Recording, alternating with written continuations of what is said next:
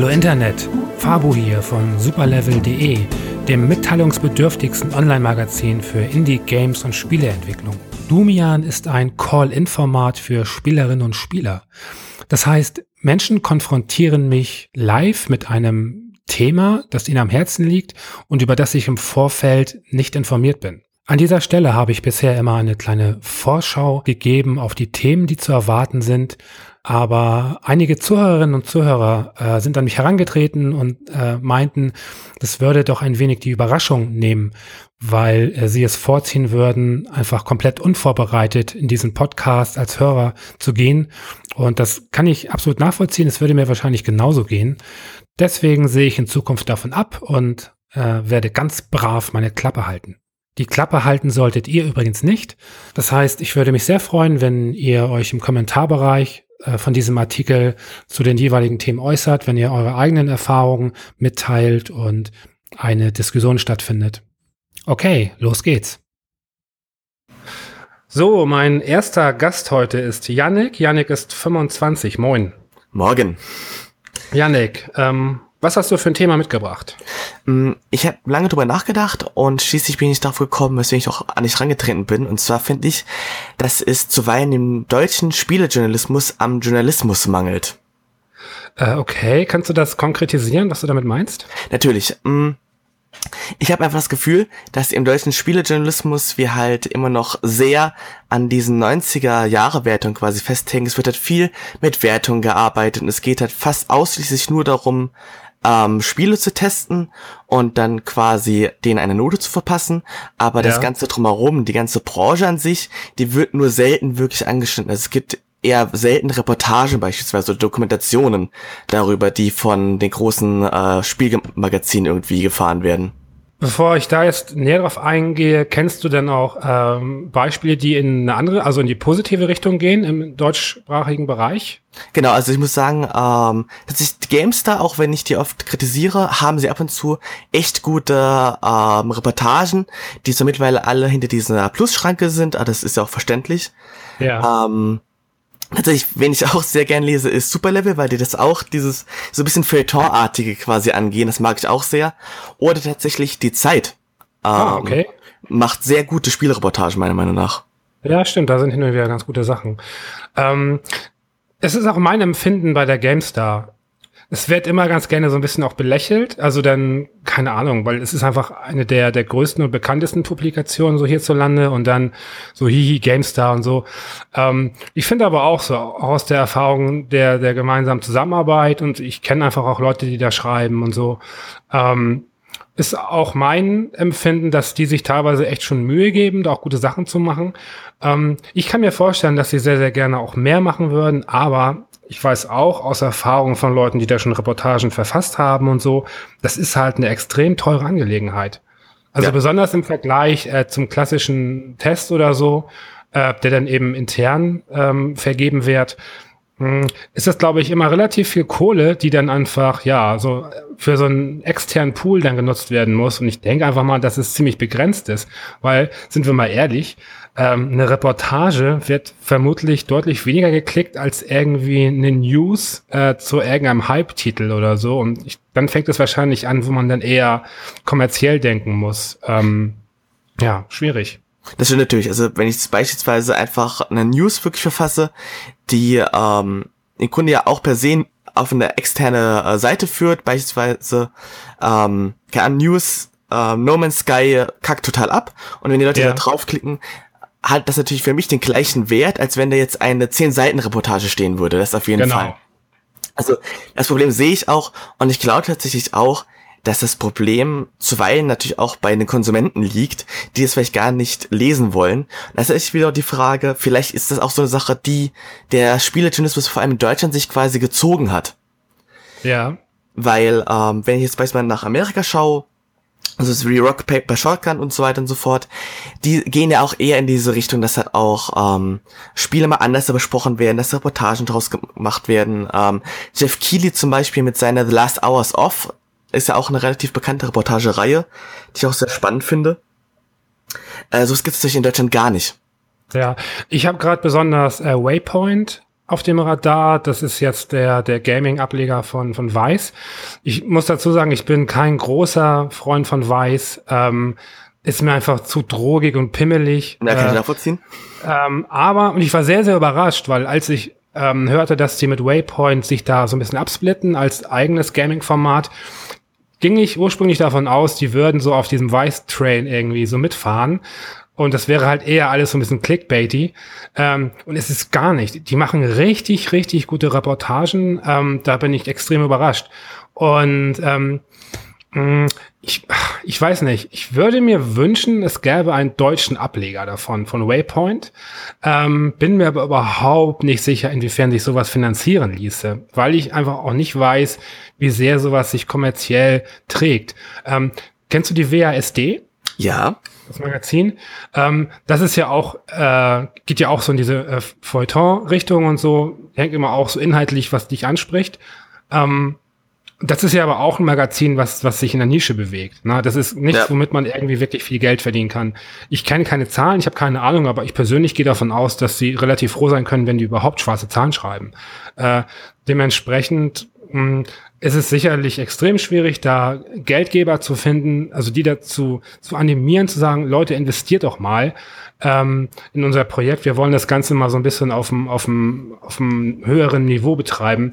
Ähm, hast du damals den Launch mitbekommen von, von Polygon, als es online ging vor ein paar Jahren?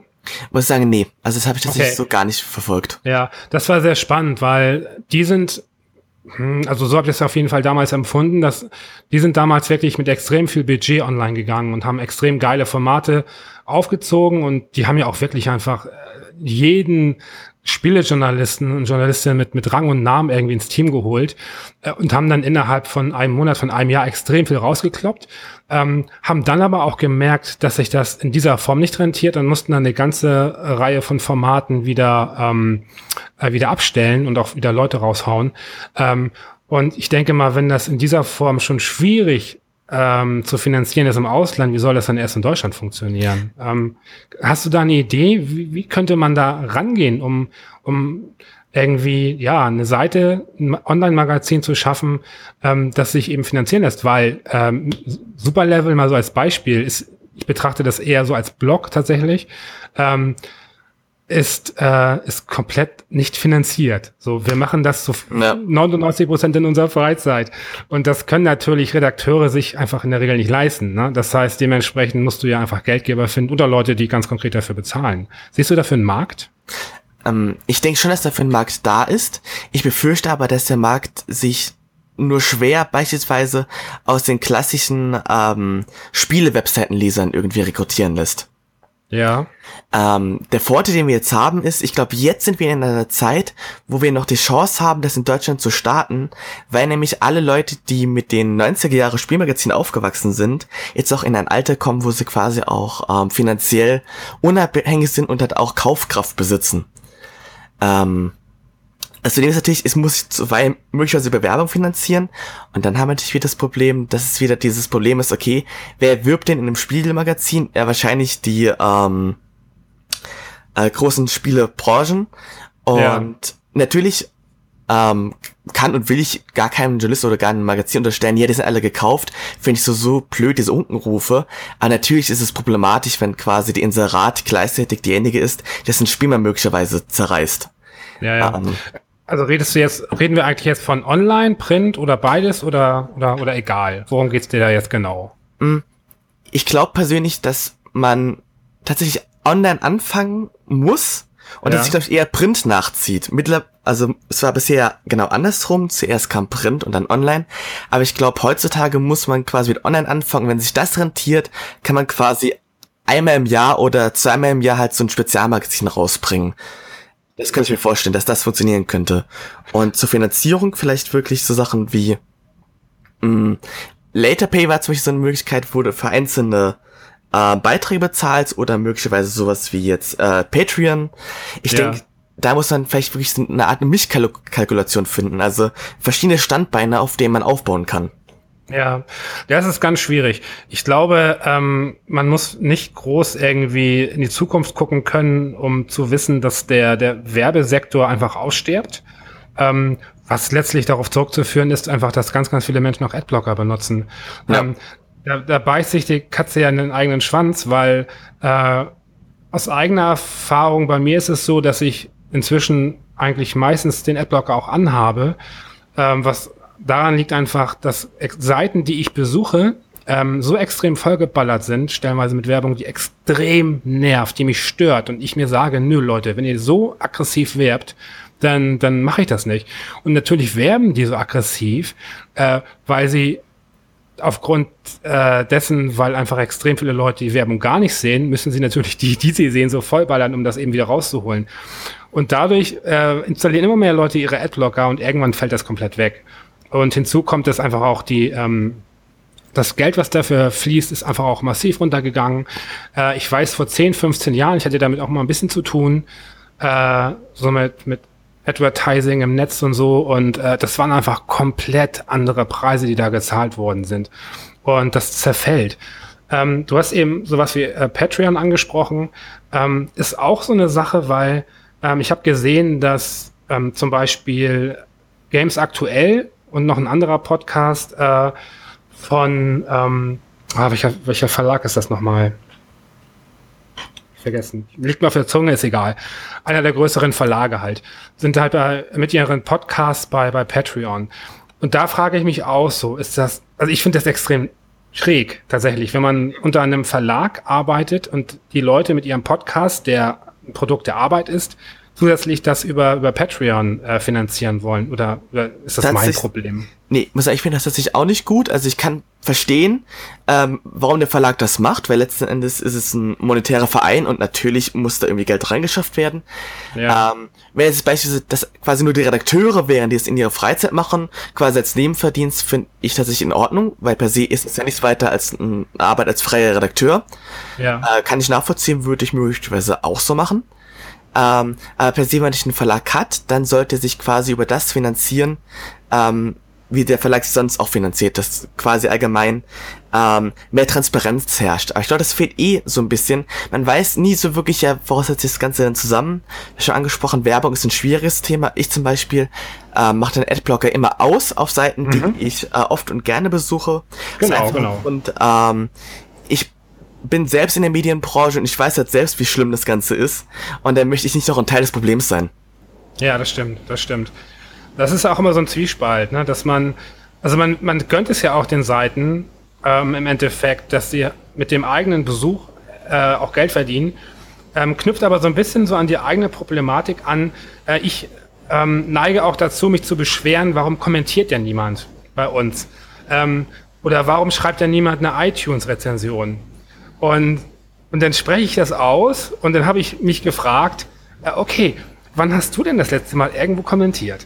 Äh, und mhm. wann hast du das letzte Mal eine iTunes-Rezension geschrieben? Das heißt, man ist selber einfach Teil des Problems. So, man macht es äh, gar nicht anders und ist dementsprechend auch in der Situation wie jeder andere. Das gleiche betrifft auch den Adblocker. Ähm, einerseits beschwere ich mich äh, oder jaul rum irgendwie, dass einfach Magazine sich nicht finanzieren können, bin aber Teil des Problems dadurch, dass ich einen Adblocker nutze. Also das ist ganz schwierig.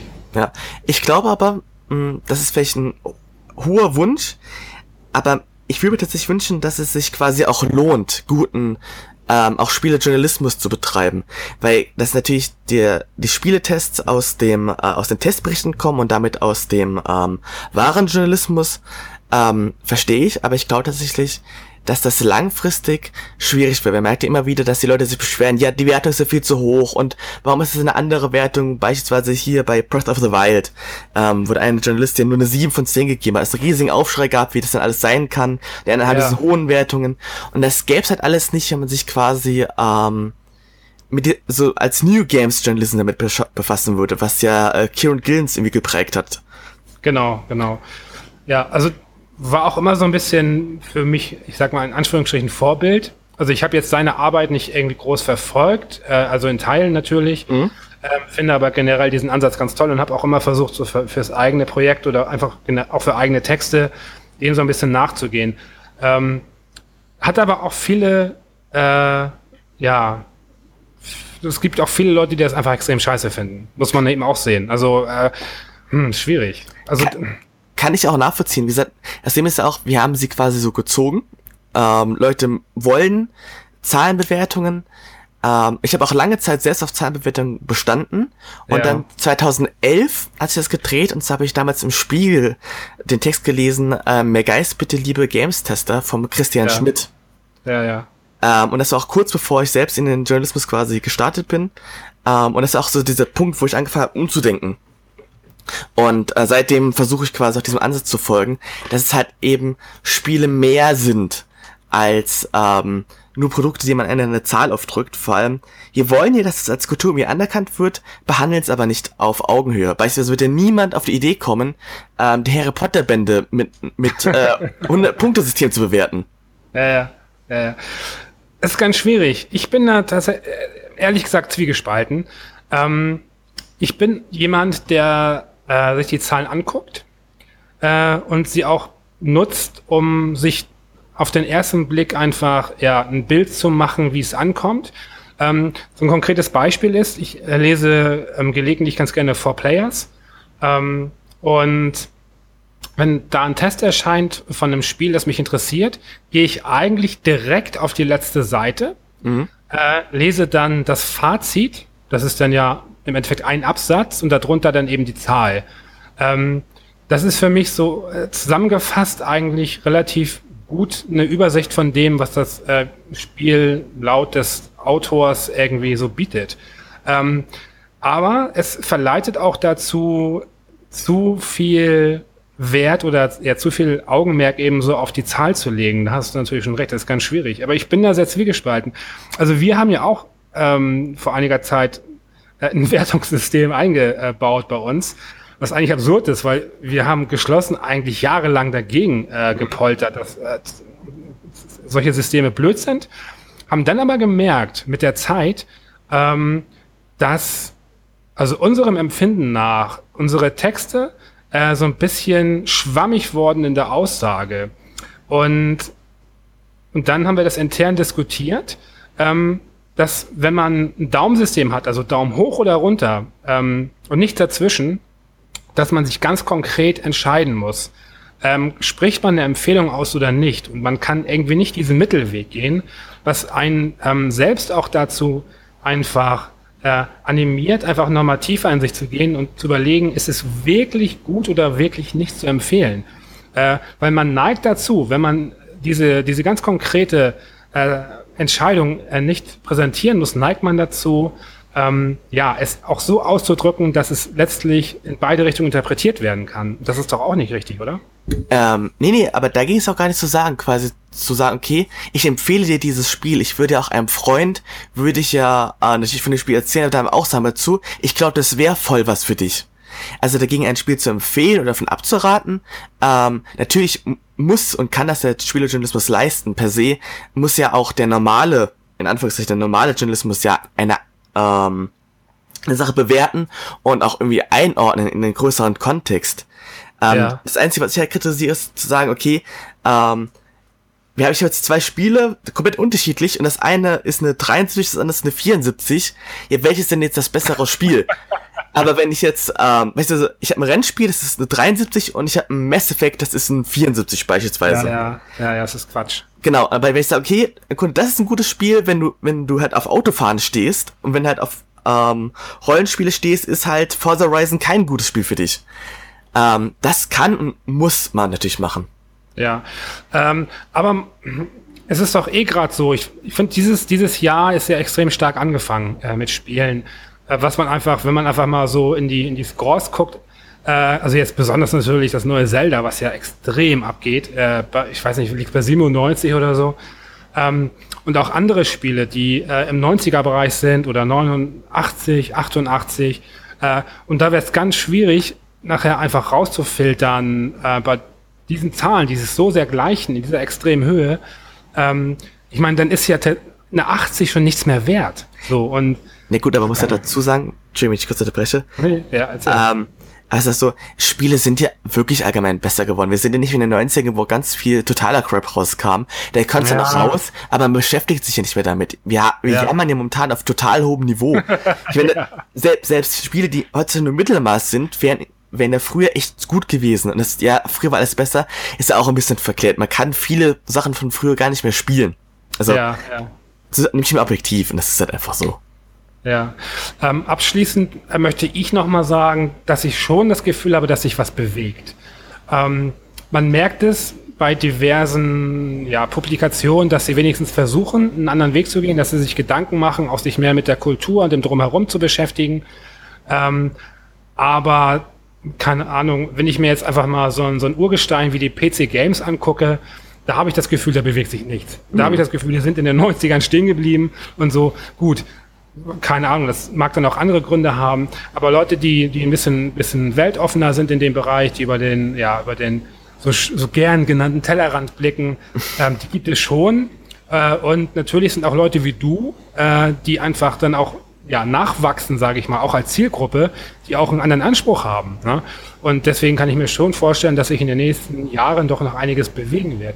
Hoffe wie ist denn doch. so dann? Wie ist denn deine Zukunftsprognose so in den nächsten Jahren diesbezüglich? Mm, ich glaube, dass, ich, dass es sich relativ aufspalten wird. Also auf der einen Seite werden wirklich die Leute haben, ähm, die immer noch ihre Zahlenwertung wollen. Und das mag ich auch gar nicht prinzipiell verteufeln. Wenn jemand sagt, ich will die haben, dann soll er die haben, dann kann er die auch haben. Ich glaube nicht, dass sie jemals verschwinden werden. Ähm, aber ich glaube tatsächlich, dass wir gute Chancen haben, dass da quasi noch wirklich noch mehr nachkommt und auch die Sachen mal aus anderen Blickwinkeln betrachtet werden, vielleicht auch im gesamten Kontext dann eingeordnet werden. Und was ich auch hoffe, ist tatsächlich, dass, wie am Anfang schon erwähnt, bisschen journalistisch daran gegangen wird, beispielsweise ähm, auch mal die Branche unter die Lupe genommen wird. Zum Beispiel so Ubisoft ist an der Börse, die müssen die Zahlen veröffentlichen. Da kann man ja. auch mal ein bisschen tiefer graben und auch mal wirklich dahingehend Texte veröffentlichen. Das wird bestimmt auch viele Leute interessieren. Stimmt, stimmt. Gut, lassen wir mal so stehen. Ich habe abschließend noch eine sehr, sehr ungewöhnliche Bitte an dich. Ähm, und zwar, äh, du klingst 1A wie Bill Kaulitz äh, von Tokyo Hotel, ohne Scheiß. Hast du das schon mal gehört? Nee, noch nie, nein. Okay, es ist der Hammer. Ich bitte dich jetzt, äh, den Browser zu öffnen ähm, und den Songtext von Durch den Monsum äh, zu suchen und eine Textpassage vorzulesen, bitte. Okay. Das wäre ein Traum. Mach, mach ich gern für dich, auch wenn ich mich, ich weiß nicht, ob ich mich beleidigt fühlen soll, aber okay. Nein, überhaupt nicht, überhaupt nicht. Ähm, okay. Äh, durch den Monsum. Das Fenster öffnet sich nicht mehr. Hier drin ist es voll von dir und leer. Und vor mir geht die letzte Kerze aus. Ich warte schon eine Ewigkeit. Endlich ist es jetzt soweit. Da draußen ziehen die schwarzen Wolken auf. Das ist so geil. Also ich feiere das hart ab. Yannick, vielen, vielen, vielen, vielen Dank. Ich habe Gänsehaut. Ähm, dir noch einen schönen Tag und ja, äh, ja vielen Dank. Ciao, tschüss. Mein nächster Gast ist Patrick. Patrick ist 27. Hallo. Hi Fabu. Patrick, worüber sprechen wir heute? Äh, wir sprechen ja darüber, selbst eine Gaming-Homepage zu betreiben. Okay, äh, das ist ein Thema, mit dem ich mich leider überhaupt nicht auskenne. Also musst du vielleicht einfach mal äh, erläutern, wie du auf das Thema kommst. Ähm, ich und ein Freund von mir haben vor einem Monat eine eigene Gaming-Homepage gelauncht. Sprich, wir machen Spiele-Reviews. Okay, Moment. Heißt das jetzt, ich muss sofort unterbrechen, wird das jetzt so eine, so eine, so eine, so eine ganz, ganz schlimme Eigenwerbung-Geschichte? Ja, absolut nicht. Also das, ich muss also jetzt nicht befürchten, dass du alle 30 Sekunden die URL irgendwie ins Mikro schreist oder so. Na, gar nicht. Einfach generell so über den Prozess möchte ich mir ein bisschen unterholen. ich habe auch nur ein bisschen Spaß gemacht. Aber erzähl doch mal, äh, wie fing das an, das Ganze bei euch? Ja, ähm, klassisch eigentlich bei einem Bierchen. Ähm, wir haben sie vorher schon oft über Telefon, über Spiele ausgetauscht, unsere Meinungen und so und haben halt gemerkt, wir quatschen oft eine halbe Stunde oder Stunde über das Spiel. Und dann war die Idee, wir konnten einen Podcast machen.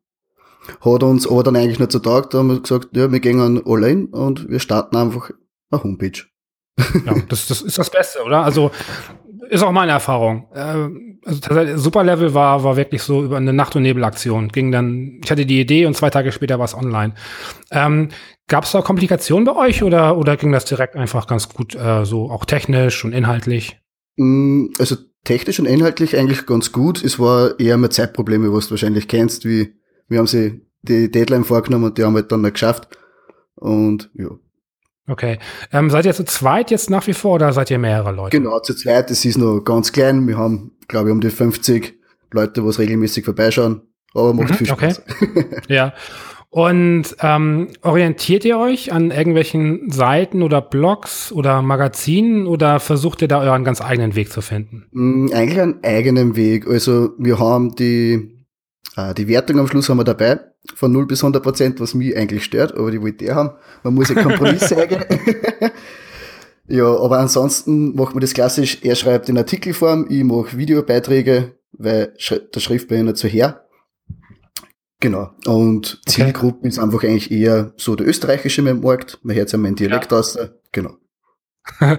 ähm, was, was, ich mir, was mir als erstes in den Sinn kommt, ähm, ist es gerade, äh, wenn man sich in diesem Anfangsprozess befindet, ähm, nicht so ein bisschen mit dieser, mit, wenn man direkt eine Wertung reinnimmt, ist das nicht mit Kanonen auf Spatzen schießen? Also ist das nicht viel zu viel auf einmal? Sich, ähm, also das suggeriert so eine Professionalität irgendwie und die ist ja nun da das Projekt irgendwie jetzt erstmal so äh, aus dem Boden gestampft wurde, ja noch nicht so in der Form vorhanden. Ähm, warum habt ihr eine, warum habt ihr eine Wertung drin? Ähm, Im Prinzip für den Überblick, weil die meisten gehen auf eine Homepage, wo ihnen quasi eine Wertung sagen, okay, ist das Spiel gut oder nicht gut. Und wenn sie noch mehr Interesse haben, dann lesen sie es durch oder schauen sie das Video an. Und Okay. ja, das war einfach ein Wunsch fern, dass man da einen Überblick geben kann. In den Artikeln und in den Reviews wird dann halt detailliert zeigen, für welche Spielerpersonen ist, das ist das für Strategiefans etc. und so. Und ja. so, wir haben sich einfach überlegt, wie wollen wir das mit Bewertungen machen. Wir haben einfach vier Kategorien gemacht, mit jeweils 25 Prozent und so bewerten wir. Ich meine, ob das jetzt sehr professionell ist, ist was anderes, aber Ja, na gut, man muss ja auch einfach über so einen gewissen Zeitraum seinen Weg finden. Also sei es jetzt stilistisch, inhaltlich, ähm, auch wertend. Sowas hat man ja nicht von heute auf morgen. Das ist ja ein Entwicklungsprozess und auch äh, ja letztlich einfach äh, zu resümieren ähm, ist ja auch ja eine Sache halt, die man sich aneignen muss. Sowas kann man eigentlich selten äh, von von jetzt auf gleich. Ähm, kommt ihr beruflich aus anderen Branchen oder oder arbeitet ihr eh schon im Textbereich und Videobereich? nein, absolut nicht. Ich bin Sozialarbeiter und er ist Student für technische Physik. also das ist Okay, unser Hobby, ein Leidenschaftsprojekt entstanden. ja. Aber das ist, das ist das Coolste. Also ehrlich. Also ich finde das immer ganz toll, wenn, wenn, wenn Leute es einfach machen. So einfach äh, nicht groß überlegen. So, ähm, wie, wie regelt ihr das Technische? Habt ihr eine eigene Seite aufgesetzt oder seid ihr jetzt irgendwie bei einem externen Hoster? Ähm, wie ist da auch bei euch die Aufgabenverteilung? Wer macht was zum Beispiel? Ähm, bei einem externen Hoster schätzen wir, weil wir haben sie einfach eine URL gekauft, da zahlen wir für einen gewissen Preis. Und das ist eine Drag-and-Drop-Homepage ganz easy zu betreuen. Okay. Und ja, also technischer Aufwand ist nicht so viel. Das ist so in der Woche, wenn es gut geht, schaffen wir einen Artikel oder sowas, dass ein Review kommt. Im Ja. Schnitt, wir haben es in einem Monat, haben wir fünf ausgebracht. Mhm. Genau, also für den mit der technische Aufwand ist nicht tragisch, ist eher die Zeit, wo es ins Spielen reingeht und Artikel schreiben oder Videobearbeitung. Verstehe. Ähm, ist dir aufgefallen, dass du seitdem du im Hinterkopf hast, dass du über ein Spiel auch schreibst, spielst du anders? Jupp, schau ein bisschen. Inwiefern? Wie hat sich das verändert? Ähm, erstens habe ich einen Blog nebenbei damit ich mir schnell was aufschreiben kann, weil ich mir denke, das war wichtig oder das könnte cool reinpassen in das Review. Ja, ja. Und zweitens, gerade bei Open World Spielen, also so wie zum Beispiel bei Nier, da gibt's auch einige Sidequests, dass ich mich nicht auf die stürze. Und eher dann voranspiele. Ich habe so ein bisschen manchmal das Gefühl, äh, dass wenn man allein im Hinterkopf hat, dass man über ein Spiel auch berichtet, ähm, dass das so ein bisschen am Spielspaß nehmen kann.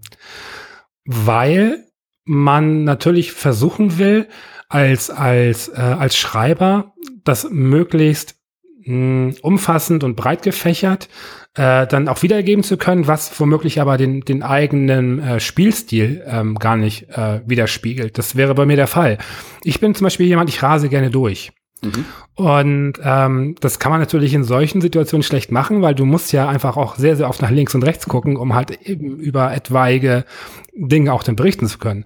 Ähm, ist so dein Spielverhalten im Großen und Ganzen gleich geblieben oder ist das wirklich schon eine sehr auffällige Änderung bei dir? Prinzipiell eher gleich. Ich merke einfach nur, man, das Problem habe ich bis jetzt noch nicht so gehabt. Aber dass ich dann zum Beispiel Sachen spielen muss, was mich prinzipiell nicht interessieren. Wie wenn ich zum Beispiel rein theoretisch ein Battlefield spielen würde, würde ich nur äh, Singleplayer spielen, kurz im Multiplayer reinschauen und fertig, ich einfach nur gut bei einem Multiplayer. Oder müsstest ja. halt einige Modi mal durchprobieren, zum Beispiel auch, damit du da ein bisschen Meinung bilden kannst, wie ist das Balancing, keine Ahnung. Ja. Da, ja also, stimmt. wenn ich dann Sachen spielen muss, muss man prinzipiell nicht Spaß machen, da wird's dann zur Arbeit unter Anführungszeichen, finde ich. Wie, wie regelt ihr Sachen so wie, ähm, also jetzt wäre jetzt über bisschen übertrieben von einem Lektorat zu sprechen, aber lest ihr eure Artikel gegen und gebt ihr Feedback und geht da noch mal rein oder wie ist da euer, euer, euer Workflow? Also wir lesen es gegen, beziehungsweise schauen sie es gegen an und ja, wenn wir beide dann zufrieden sind, dann gehen wir online und bis jetzt ist hauptsächlich der Freundeskreis und der erweiterte Freundeskreis, was eben das konsumiert, was wir da betreiben. Und ja. auf Feedback für einer sind wir dafür angewiesen. Was okay. Ist technisch nicht so gut oder was gefällt, was gefällt nicht so gut. Ja. Genau, das fliegt dann wieder zurück. Ganz ehrliche Meinung, äh, findest du deine oder, äh, oder seine Artikel besser? Naja, ganz ehrlich meine ich ein bisschen. das war natürlich eine ganz äh, objektive äh, Meinung. natürlich. Na, das ist einfach ja. so, es ist so viel mit dem, mit dem Spiel auseinander, macht sich Gedanken drüber und ja, da, da schätzt man es, glaube ich, selber einfach ein bisschen mehr wert. Bei anderen sieht man dann eher gleich mal ein Fehlerchen, sage ich mal, oder denkt man sich, das wird eh anders gemacht. Aber man ja. weiß eigentlich, dass das voll viel Arbeit ist. Ja. Und, ja. ja, stimmt. Ähm, ich wollte jetzt auch nicht irgendwie dich oder ihn vorführen oder so, weil ähm, es ist ja so, man, man, man sieht das ja, man wird ziemlich viel vollgebombt, einfach mit Texten, Videos und so weiter. Und man muss sich ganz oft eingestehen, es gibt ganz, ganz viele Menschen, die Dinge besser können. Mhm. Ähm, ist halt nun mal so und ist ja auch überhaupt nicht schlimm. Äh, und ich kenne auch etliche Leute, die meiner Meinung nach besser schreiben können als ich. Ähm, und ich finde das dann, einerseits ist das so ein bisschen, ja, auch ernüchternd, weil man hat immer schon auch den Anspruch, man will ja auch wirklich gut sein oder manchmal auch der, der Bessere, ja. Ähm, hast du das Gefühl, dass bei euch so ein gewisser, ähm, gibt es da ein Konkurrenzdenken internes? Eher schwer, weil, wie gesagt, er macht eigentlich hauptsächlich nur Text und ich nur ja. Video und daher ist dann schon sehr verschiedene Medien und Herangehensweisen. Und bei Text, ich bin, also ich schreibe echt schlechte Artikel und brauche ich mir nicht irgendwie das Vorrecht auszunehmen, dass ich sage, das ist schlecht oder da kann ich besser sein. ja, ja, verstehe. Ähm, habt ihr, habt ihr Pläne oder habt ihr gesagt, wir machen jetzt und gucken, was, was, was funktioniert und was nicht und gucken dann weiter? Äh, wir haben schon Pläne, wir, also wir haben es einfach mal gestartet. Unser Ziel war, dass wir ein bisschen Content haben, wenn wir starten und regelmäßig was ja. liefern können. Das haben wir eigentlich geschafft. Und wir haben schon so Formatideen für die Zukunft. Das haben wir schon. Wenn ein bisschen mehr Zeit ist oder das ein bisschen ausgereifter ist. Genau. Ja, ja. Kannst du mir sagen, welche, welche Medienformate, äh, was ihr privat konsumiert? Mm, also, also welche Seiten zum Beispiel also, oder welche äh, Videokanäle? Mm, also ich bin viel unterwegs auf Rocket Beans beziehungsweise Inside Moin und auf dem Bier, mhm. beziehungsweise der Podcast jetzt, glaube ich. Okay. Was Gaming angeht und glaub, der Alex meistens so äh, GameStar und quer durch die Bank, das weiß ich gar nicht so genau. okay. Also eher schon so am, ich, ja, ich will nicht mal sagen Mainstream, aber ähm, seid jetzt nicht irgendwie so in, in Nischen unterwegs, sondern ähm, dockt dann eher so an den größeren Namen an. Genau. Okay. Ähm, haben so so Leute wie äh, wie jetzt die Jungs von Auf ein Bier und so, ähm, haben die für dich ein, ein Vorbildcharakter? Also das war so Grundmotivation oder die Leute von Inside Moin, die haben ja einfach einmal gestartet und haben gedacht, warum sollen ja. wir da einfach auch starten? Ich habe jetzt nicht die Ambitionen, dass wir riesengroß werden. Ich verdiene mir täglich Brot schon mit was anderem, aber ja, es soll einfach Spaß machen und wenn es 50 Leute sehen, bin ich schon froh. Ich freue mich, wenn es ja. mehr wird und ja. Ja, das ist, eigentlich ist das, ist das das Beste, was man machen kann. Ähm, es ist super schön, wenn man, wenn man finanziell nicht darauf angewiesen ist. Ähm, mhm. Weil aus eigener Erfahrung, sobald Geld fließt, gibt es auch Stress. Das so ist so. Ja, weil, äh, keine Ahnung, ähm, dann gibt es halt einfach, wenn jemand nur einen Euro bezahlt, hat er auch einen Anspruch. So. Mhm. Der ist gerechtfertigt. Äh, und da, da muss man auch nicht groß diskutieren. Wenn man etwas irgendwie zum Spaß macht und auch kein Geld dafür nimmt, dann kann man sich eigentlich immer treu bleiben und muss sich nie verbiegen für andere, was, was natürlich sehr angenehm ist. Ähm, nehmen wir aber mal an, ähm, ihr startet total durch. Ähm, könntest du dir vorstellen, in dem Bereich auch wirklich mehr zu machen oder willst du das ne, einfach als Hobby weiter betreiben? Ich glaube eher als Hobby, weil das wäre immer zu viel Arbeitsaufwand. ich arbeite so schon eine klassisch, klassisch 40 Stunden die Woche und das wäre dann sicher mehr als eine 40-Stunden-Woche, sowas selbst zu betreiben. Nein. Ja. Ja, gut, aber es gibt ja so, man, vielleicht fängt man irgendwann an zu träumen, ja. Du denkst du dir, hm, jetzt, jetzt haben wir 100, jetzt haben wir 500, jetzt haben wir 1000, jetzt haben wir 5000. Warte mal. Vielleicht sollte ich langsam mit dem Gedanken spielen, einfach mal auf 30 Stunden runterzugehen, äh, mein Arbeitsvertrag, und einfach mal in die andere Richtung so ein bisschen zu schnuppern. Oder ist das, äh, denkst du da überhaupt nicht dran? Also bei mir wäre das nur eine Drei-Stunden-Reduktion, also. und nein, nicht, da bin ich zu viel Realist dafür. Also ich merke, was eben Leute auf Patreon, wie viel Geld das du eigentlich brauchst, damit du davon leben kannst, so mit Steuern und so weiter und so fort. Und das ist, das wird zu viel, das Hobby in Arbeit zu verwandeln. Ja, und dann ja. dann ein den Druck, du musst dann fast Spiele machen, was dich gar nicht interessieren und so, weil den Luxus haben wir noch. Also wir sind Gott sei Dank sehr verschieden vom Spielegeschmack und es spielt einfach jeder auf das, was er Lust hat auch. Und es spielt jetzt keiner, weiß nicht, Barbara, Barbie Island oder irgendwas, weil er spielen muss oder so. Ja, ja.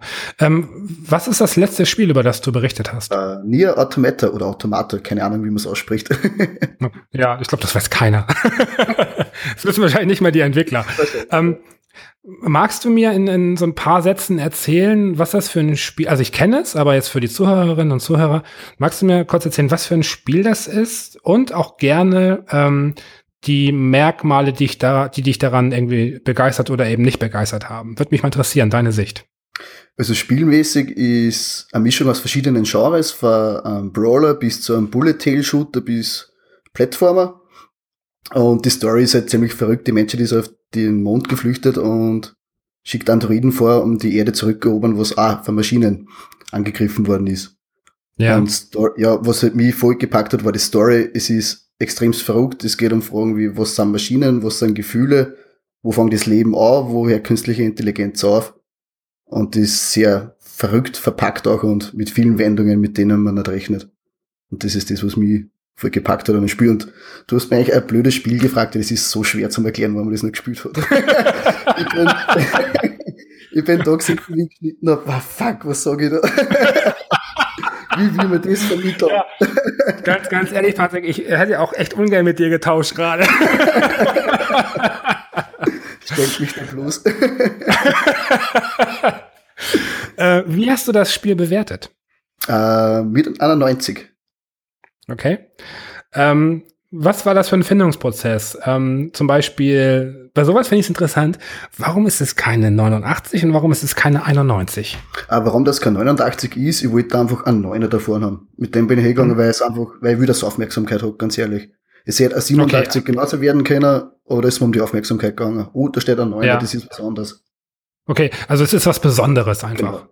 Und das ja. ist kein ah, Ja, aber ist es dann wirklich noch was Besonderes? Weil wenn ich nämlich äh, mir so die, die Wertungen so der letzten drei Monate angucke, da ist so viel 80 plus, 90 plus irgendwie äh, reingekommen. Ähm, das hm, ist schwierig da. Das sticht man ja kaum noch raus, selbst mit der 90. Oder, oder bilde ich mir das ein? Meinst du das rein für dieses Spiel oder generell? Hm, aktuell generell. Ähm, das, die Wertungen sind extrem hochgeschossen. Also jetzt äh, äh, For Honor, äh, Nier, dann Zelda, äh, einige andere auch. Also die sind im hohen 80er oder 90er Bereich. Mhm. Ähm, und und äh, da hat man das Gefühl, die konkurrieren jetzt untereinander schon im plus 90er Bereich. Und äh, so dass man auch schon so ein bisschen das Gefühl hat, dass selbst die 90 fast schon irgendwie ähm, ja inflationär wird. Ähm, aber gut, das ist vielleicht auch einfach meine, meine persönliche Meinung oder mein Empfinden dazu. Natürlich, ich, meine, ich muss ehrlich sagen, ich schaue im Vorhinein gar nicht nach, was andere Seiten für Wertungen hergeben. Ah, okay. Und ja, ich denke mir, gibt es ja, was ihr für Meinung davon habt. Ich lasse mir das da eigentlich nicht so beeinflussen. Oder sind wir wieder bei der Zahl und ja, die Zahl ist da für einen schnellen Überblick. Okay, ist das kompletter Crap? Ist das, sticht es ein bisschen aus oder ist mittelmäßig? Das ist so für mich eine Zahl. Aber der Rest. Verstehe. Genau. Verstehe. Äh, ich fände schon ganz cool. Du kannst abschließend ruhig mal äh, die, den Namen und die URL nennen. Magst du das mal? Ja, gerne. Ähm, der Name ist gamebros.at und auch die URL www.gamebros.at. Okay, wunderbar.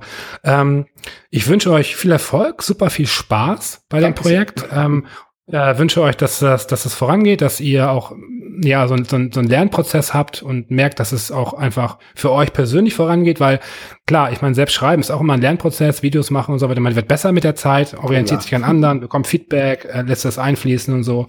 Und das ist eigentlich ein super schöner Prozess, ähm, den ich jedem wünsche, der, der sich gerne einfach mit, ja, mit kreativer Arbeit auseinandersetzt, aber eben auch mit Spielen. Und ähm, ja, dann euch viel Erfolg und viel Spaß und dir vielen Dank. Danke sehr. Okay, ciao. Ciao. Ich spreche jetzt mit Tim. Tim ist 28. Moin. Hallo Fabu. Tim, worüber sprechen wir? Ähm, wir sprechen heute über ein Thema, was ich jetzt schon seit längerer Zeit mit mir rumtrage und ist immer noch schwierig finde, ich sag mal, öffentlich darüber zu reden. Ähm, und ich habe mir gedacht, äh, nach so einigem Hin und Her, dass ich da, glaube ich, mit dir gern drüber reden möchte.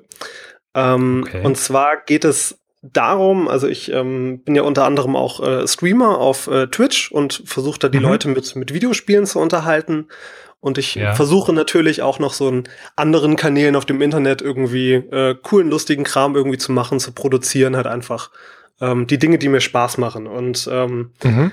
seit anderthalb Jahren jetzt ungefähr ähm, gibt es halt eine Sache, ähm, die das Ganze für mich so ein bisschen dämpft und rausnimmt. Und zwar ist ein, äh, ein sehr geliebter Mensch von mir ähm, sehr krank geworden und äh, mhm. äh, hat jetzt auch quasi den, ist auf dem Weg leider den, den Kampf äh, gegen den Krebs zu verlieren. Und äh, ich habe ihn jetzt letzte Woche ins Hospiz begleitet.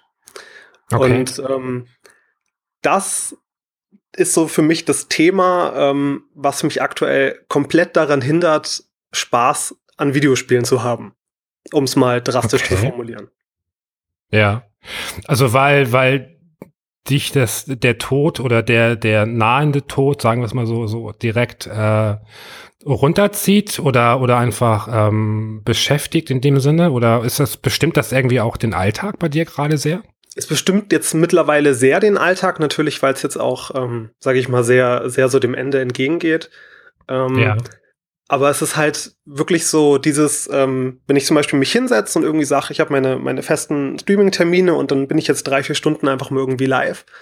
Ich sag mal, dieses für diesen längeren Zeitraum, der halt vorher irgendwie nie ein Problem war, da halt irgendwie Spaß zu haben, mit Leuten zu quatschen und halt irgendwie was Cooles zu spielen, das, das geht halt irgendwie gerade aktuell nicht mehr. So dieses Konzentrieren für mehrere Stunden irgendwie so da zu sein, weil du halt irgendwie nie weißt, wann jetzt irgendwie wieder ein Gedanke irgendwie so daran kommt. Und dann bist du raus und ich meine, du willst ja auch nicht irgendwie da sitzen und äh, dann auf einmal irgendwie schlechte Laune haben. Ja, ähm, steht er euch nah oder würdest du die Person eher so als Bekannten äh, bezeichnen? Wir stehen uns sehr nah. Okay, ja. Ähm, ich musste jetzt äh, ja relativ klar an, an äh, eine Situation von mir denken. Das war vor, vor anderthalb Jahren, ist meine Mutter gestorben. Und äh, es war auch eine relativ lange Krebsphase, äh, die sie durchlebte. Und ich habe sie in der Zeit auch sehr, sehr viel begleitet. Und, äh, und habe die Zeit genutzt, ähm, mh, ihr nahe zu kommen. Mhm. So. Und ähm, was mich letztlich sehr versöhnlich äh, gestimmt hat, äh, weil ich die Zeit, also sie ist nicht von heute auf morgen gestorben, es war einfach ein Prozess über mehrere Monate. Und es war absehbar, dass sie, äh, dass sie stirbt, aber mh, mm, ich konnte die Zeit ganz, ganz aktiv nutzen, um einfach Themen aufzuarbeiten, die wir in der Vergangenheit äh, ja nie aufarbeiten konnten.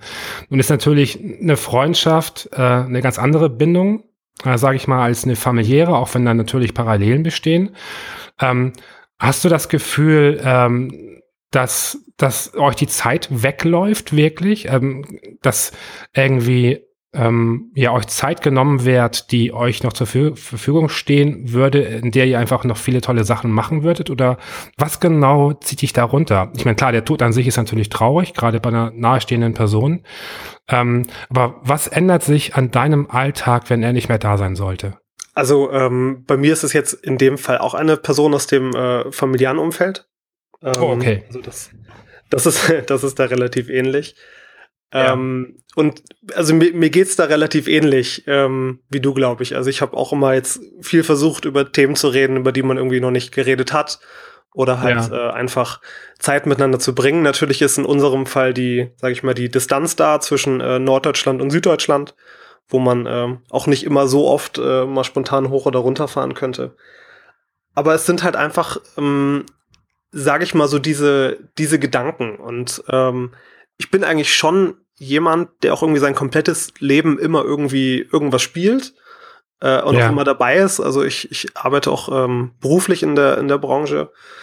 Ähm, aber in dem Fall ist es so ein, und das, das ist halt so das allererste Mal in meinem Leben, dass ich es habe. Und ich habe da auch noch nicht so wirklich irgendwie den, sage ich mal, auch die Person gefunden, um damit drüber zu reden, ähm, weil es, glaube ich, noch nicht, noch nicht so viele Leute gibt, die so in meinem ähnlichen Umfeld sich so rumtreiben. Ähm, ja. Spiele wirken auf mich in dem Moment jetzt auf einmal wesentlich unwichtiger. Also sind, sind sie klar. natürlich auch, weil das, was echte Leben natürlich irgendwie Vorrang hat. Ähm, aber es ist halt so eine plötzliche, ähm, plötzliche Realisierung dadurch, die mir halt auch komplett aktuell sämtliche Motivation raubt, ähm, in dem, äh, in dem Bereich halt irgendwie aktiv zu werden oder irgendwie weiterzumachen. Ja. Ähm, hast du das Gefühl, dass du, ähm, also herrscht da so eine gewisse Melancholie bei dir auch?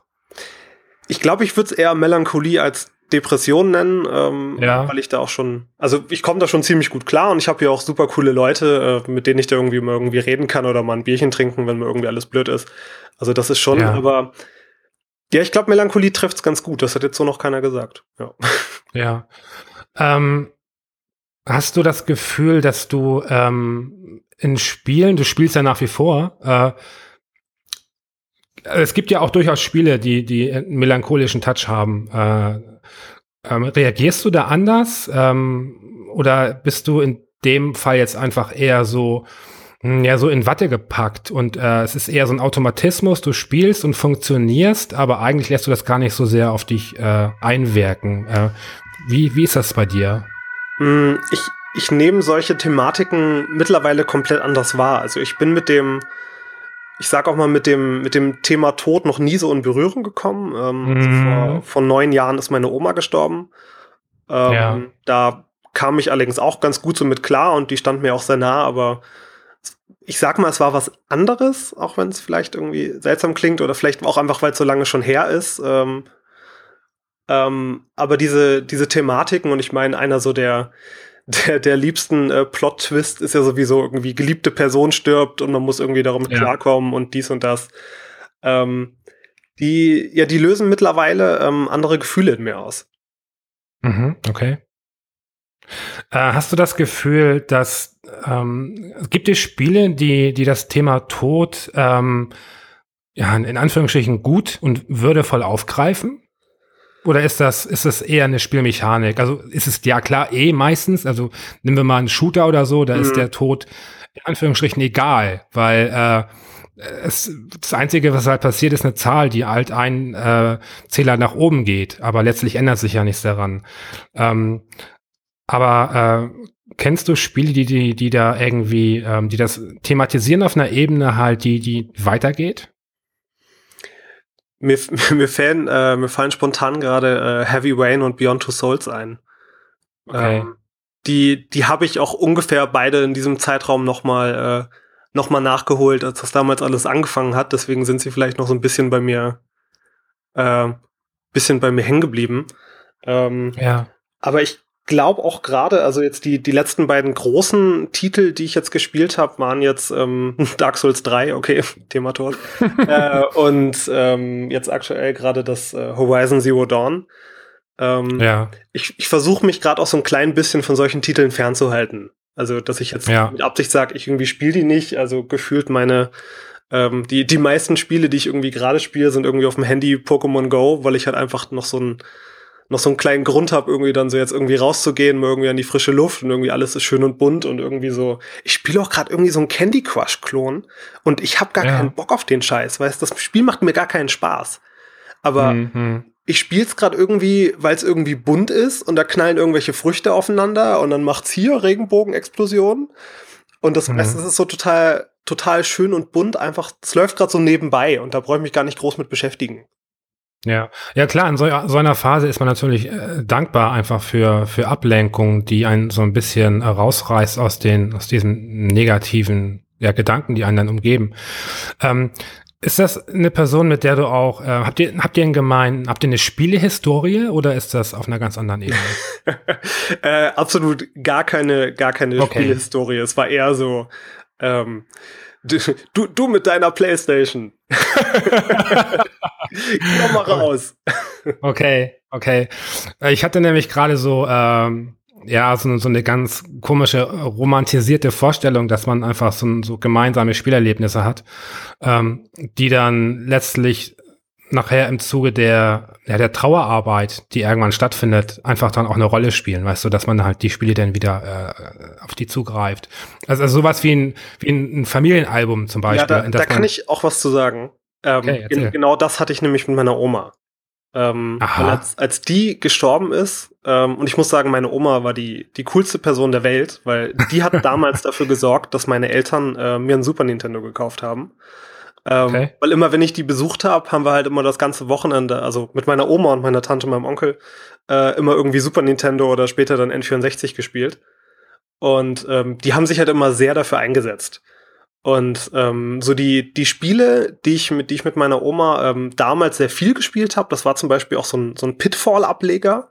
Ja. Ähm, die, die kram ich heute auch immer noch mal wieder raus. Das sind halt so die, wenn ich die spiele und dann, ähm, sag ich mal, kommt auch so ein bisschen Erinnerung wieder. Zum Beispiel hat meine Oma immer gesagt, äh, Junge, du musst die Klamotten einsammeln äh, wenn sie halt irgendwie so, ähm, so Items meinte, die auf dem Boden liegen. Ja, ja, ja. Und wenn ich dann irgendwie gesagt habe, ja, aber Oma, ich habe doch hier schon, äh, weiß nicht, von diesen, ich glaube, Schleudermunition, die habe ich doch schon voll. Da muss ich doch jetzt nicht gegen die drei Schlangen kämpfen, um Schleudermunition zu kriegen.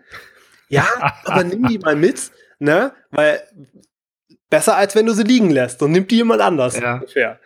Und die, die Situation habe ich irgendwie auch immer noch im Kopf, wenn ich irgendwelche Spiele spiele und ich, ich sehe halt irgendwo eine Ecke, da liegt dann irgendwie noch Munition rum. Ich denke mir, ja, aber ich habe ja Munition voll. Weißt, dann gehe ich trotzdem hin und sammle die ein. Das ist mittlerweile ja, so schön. drin.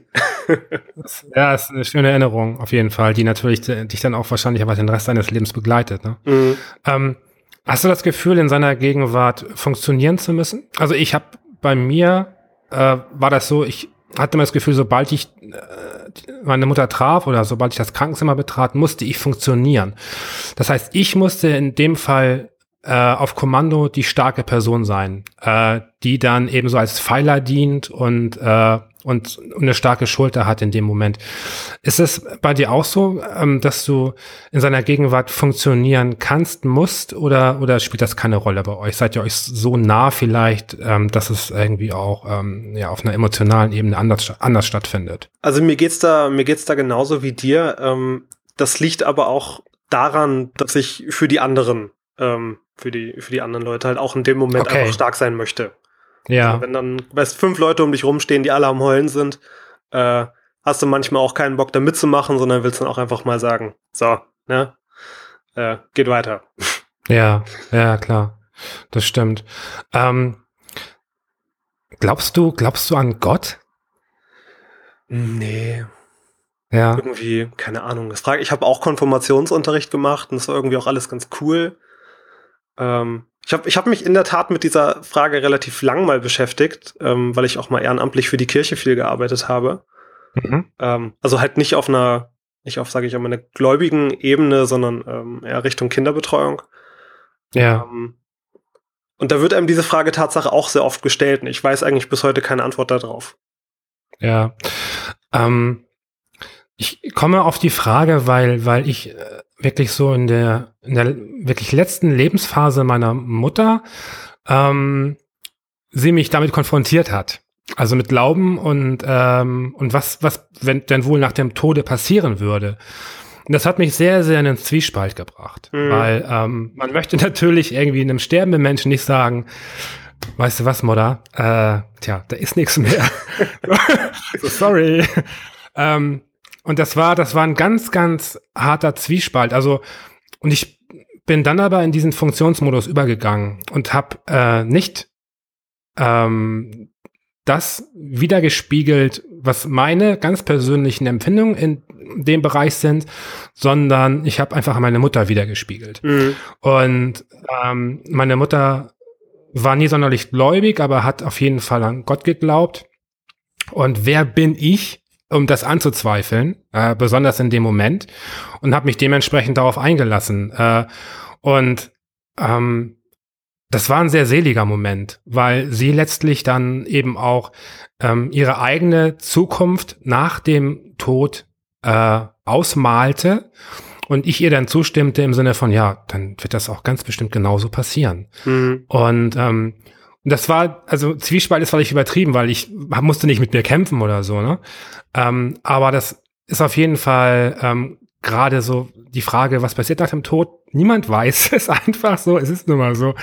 Und äh, natürlich hat dann sicherlich gerade der Sterbende die Resthoffnung, auch wenn man nicht geglaubt hat, ähm, hoffentlich ist da noch was. Mhm. Ähm, ist, habt ihr über sowas gesprochen? Könnt ihr über sowas sprechen? Wir haben über sowas ähm, auch schon, schon sehr offen äh, gesprochen und äh, ich, ich weiß jetzt in, in dem Fall auch, dass jetzt äh, die Person auch nicht, auch nicht sehr gläubig ist, aber ähm, ja.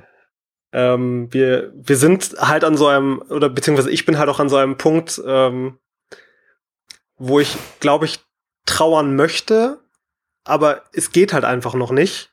Ähm, das ist halt so ein, so ein ganz seltsames irgendwie Schwebegefühl.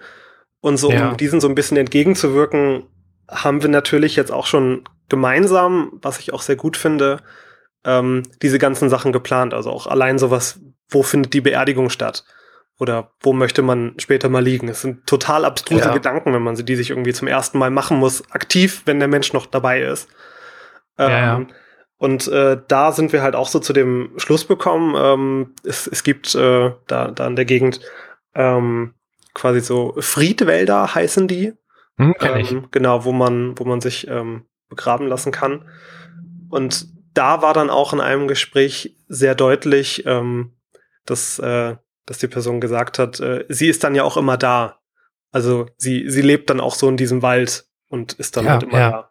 Und das fand ich halt auch eigentlich jetzt äh, einen sehr schönen Gedanken. Also da war jetzt nichts irgendwas mit äh, halt, woran glauben? Äh, Paradies. ähm, die, äh, also irgendwie mit sowas, aber halt, ähm, dass, dass der Ort das dann quasi bestimmt und äh, dass man sie dann halt auch zum Beispiel jederzeit in diesem Wald halt wieder besuchen könnte, weil sie dann halt einfach lebt. Ja. Ähm, was ich ganz interessant finde, ist, dass ähm, aus meiner Erfahrung als in Anführungsstrichen ungläubiger Mensch habe ich die Erfahrung gemacht, es gibt immer so diese ganz, ganz kleine äh, Inseln äh, so des Glaubens, in dem man eben doch irgendwie sich darauf einlässt. Ich merke das zum Beispiel, wenn ich äh, äh, zum, äh, zum Friedhof gehe, zu meiner Mutter, mhm. ans Grab. Äh, also ich bin niemand, der davon ausgeht, dass meine Mutter von oben aus dem Himmel auf mich hinabblickt. Äh, das ist nicht meine Welt. Also das, das glaube ich nicht. Aber trotzdem ist es so, dass ich halt äh, trotzdem halt mit ihr spreche, äh, wenn ich halt, wenn ich da bin. Oder dass ich halt, wenn ich was hinlege, dass ich das dann kommentiere oder so. Ähm, ich habe zum Beispiel, kurze Anekdote, äh, meine Mutter hat, hat in der Gastronomie gearbeitet, war halt Kneipenwirtin äh, durch und durch. Ähm, es war halt so eine sehr, sehr ruppige, robuste Frau mit einer ganz dunklen Stimme halt, äh, wo halt irgendwie Huren und Freier auf den Tischen getanzt haben. Also ohne Scheiß, wirklich. Ähm, das erklärt einiges. Und ja, ja, es war eine wilde, wilde, wilde Vergangenheit. Egal. Und ähm, und als meine Mutter beerdigt wurde, ähm, gibt es ja dieses Protokoll, was abgespult wird. Ähm, das spult man ja für die Verwandtschaft ab. Ähm, das war so ein Moment, in dem ich funktioniert habe, aber das war nicht das, was meine Mutter ist und war. Mhm. Äh, ich bin dann relativ schnell abgehauen äh, mit einer Freundin damals ähm, von der Beerdigung. Wir sind dann äh, in so ein, ja, in so einen, so einen kleinen Laden gegangen und haben halt äh, ein paar kurze gekauft und äh, haben dann gewartet, bis die äh, ja, Gesellschaft weg war vom Grab, sind dahin und haben dann irgendwie angestoßen mit Schnaps und haben dann irgendwie auch Schnaps aufs Grab geschüttet und so. Und, und das war halt meine Mutter. So. Und, und das war dann auch ein sehr versöhnliches Ende. Und genauso gehe ich auch mit ihr um. Ähm, genauso bin ich auch mit ihr umgegangen, als, ähm, als sie letztlich tot war und als ich mich von ihr verabschiedet habe. Ähm, ich habe sie jetzt nicht mit, nicht mit Whisky oder so besprüht, aber. Wolltest du mir gerade ähm, verkneifen? nee, es war einfach, ähm, ich habe mit meiner Mutter gesprochen, wie, ich mit ihr sonst auch gesprochen habe. Und wir haben immer sehr offen und direkt und, und äh, mh, mm, cool miteinander gesprochen. So, äh, sie hat mich auch gerne mal Arschloch genannt und so, aber auf einer sehr, sehr netten äh, mhm. Art. Und äh, und für mich war dieser, dieser Abschied, äh, dieser ganz konkrete wirklich am, äh, in dem Raum vom Krankenhaus, wo sie denn aufgebahrt wurde, ähm, ein ganz, ganz wichtiger und toller Moment, natürlich voller Trauer. Aber ähm, das ist ein Moment, den ich, den ich einfach mitnehme und diese Verabschiedung und nochmal das letzte Berühren des Gesichts. Das sind so Dinge, die ich einfach jedem empfehlen kann. Wenn man äh, absehen kann, dass eine Person stirbt und er hat die Möglichkeit, äh, sie auch nach dem Ableben nochmal zu sehen, würde ich immer dazu raten, es zu tun, weil das wirklich, äh, also mir hat es wirklich sehr gut getan. Ich glaube, dass das ganz vielen Menschen hilft, einfach äh, einen Strich zu ziehen und dann einfach den nächsten Schritt zu gehen, halt ins Leben. Äh, deswegen wäre das auch eine Sache, die ich dir echt anraten könnte. Ja. Definitiv. Das ist auch genau das, ähm, also auch allein dieses Treffen, halt irgendwie nochmal reden, irgendwie so oft, so oft wie es geht. Ja. Ähm, es macht die ganze Sache wesentlich einfacher. Ja, ja.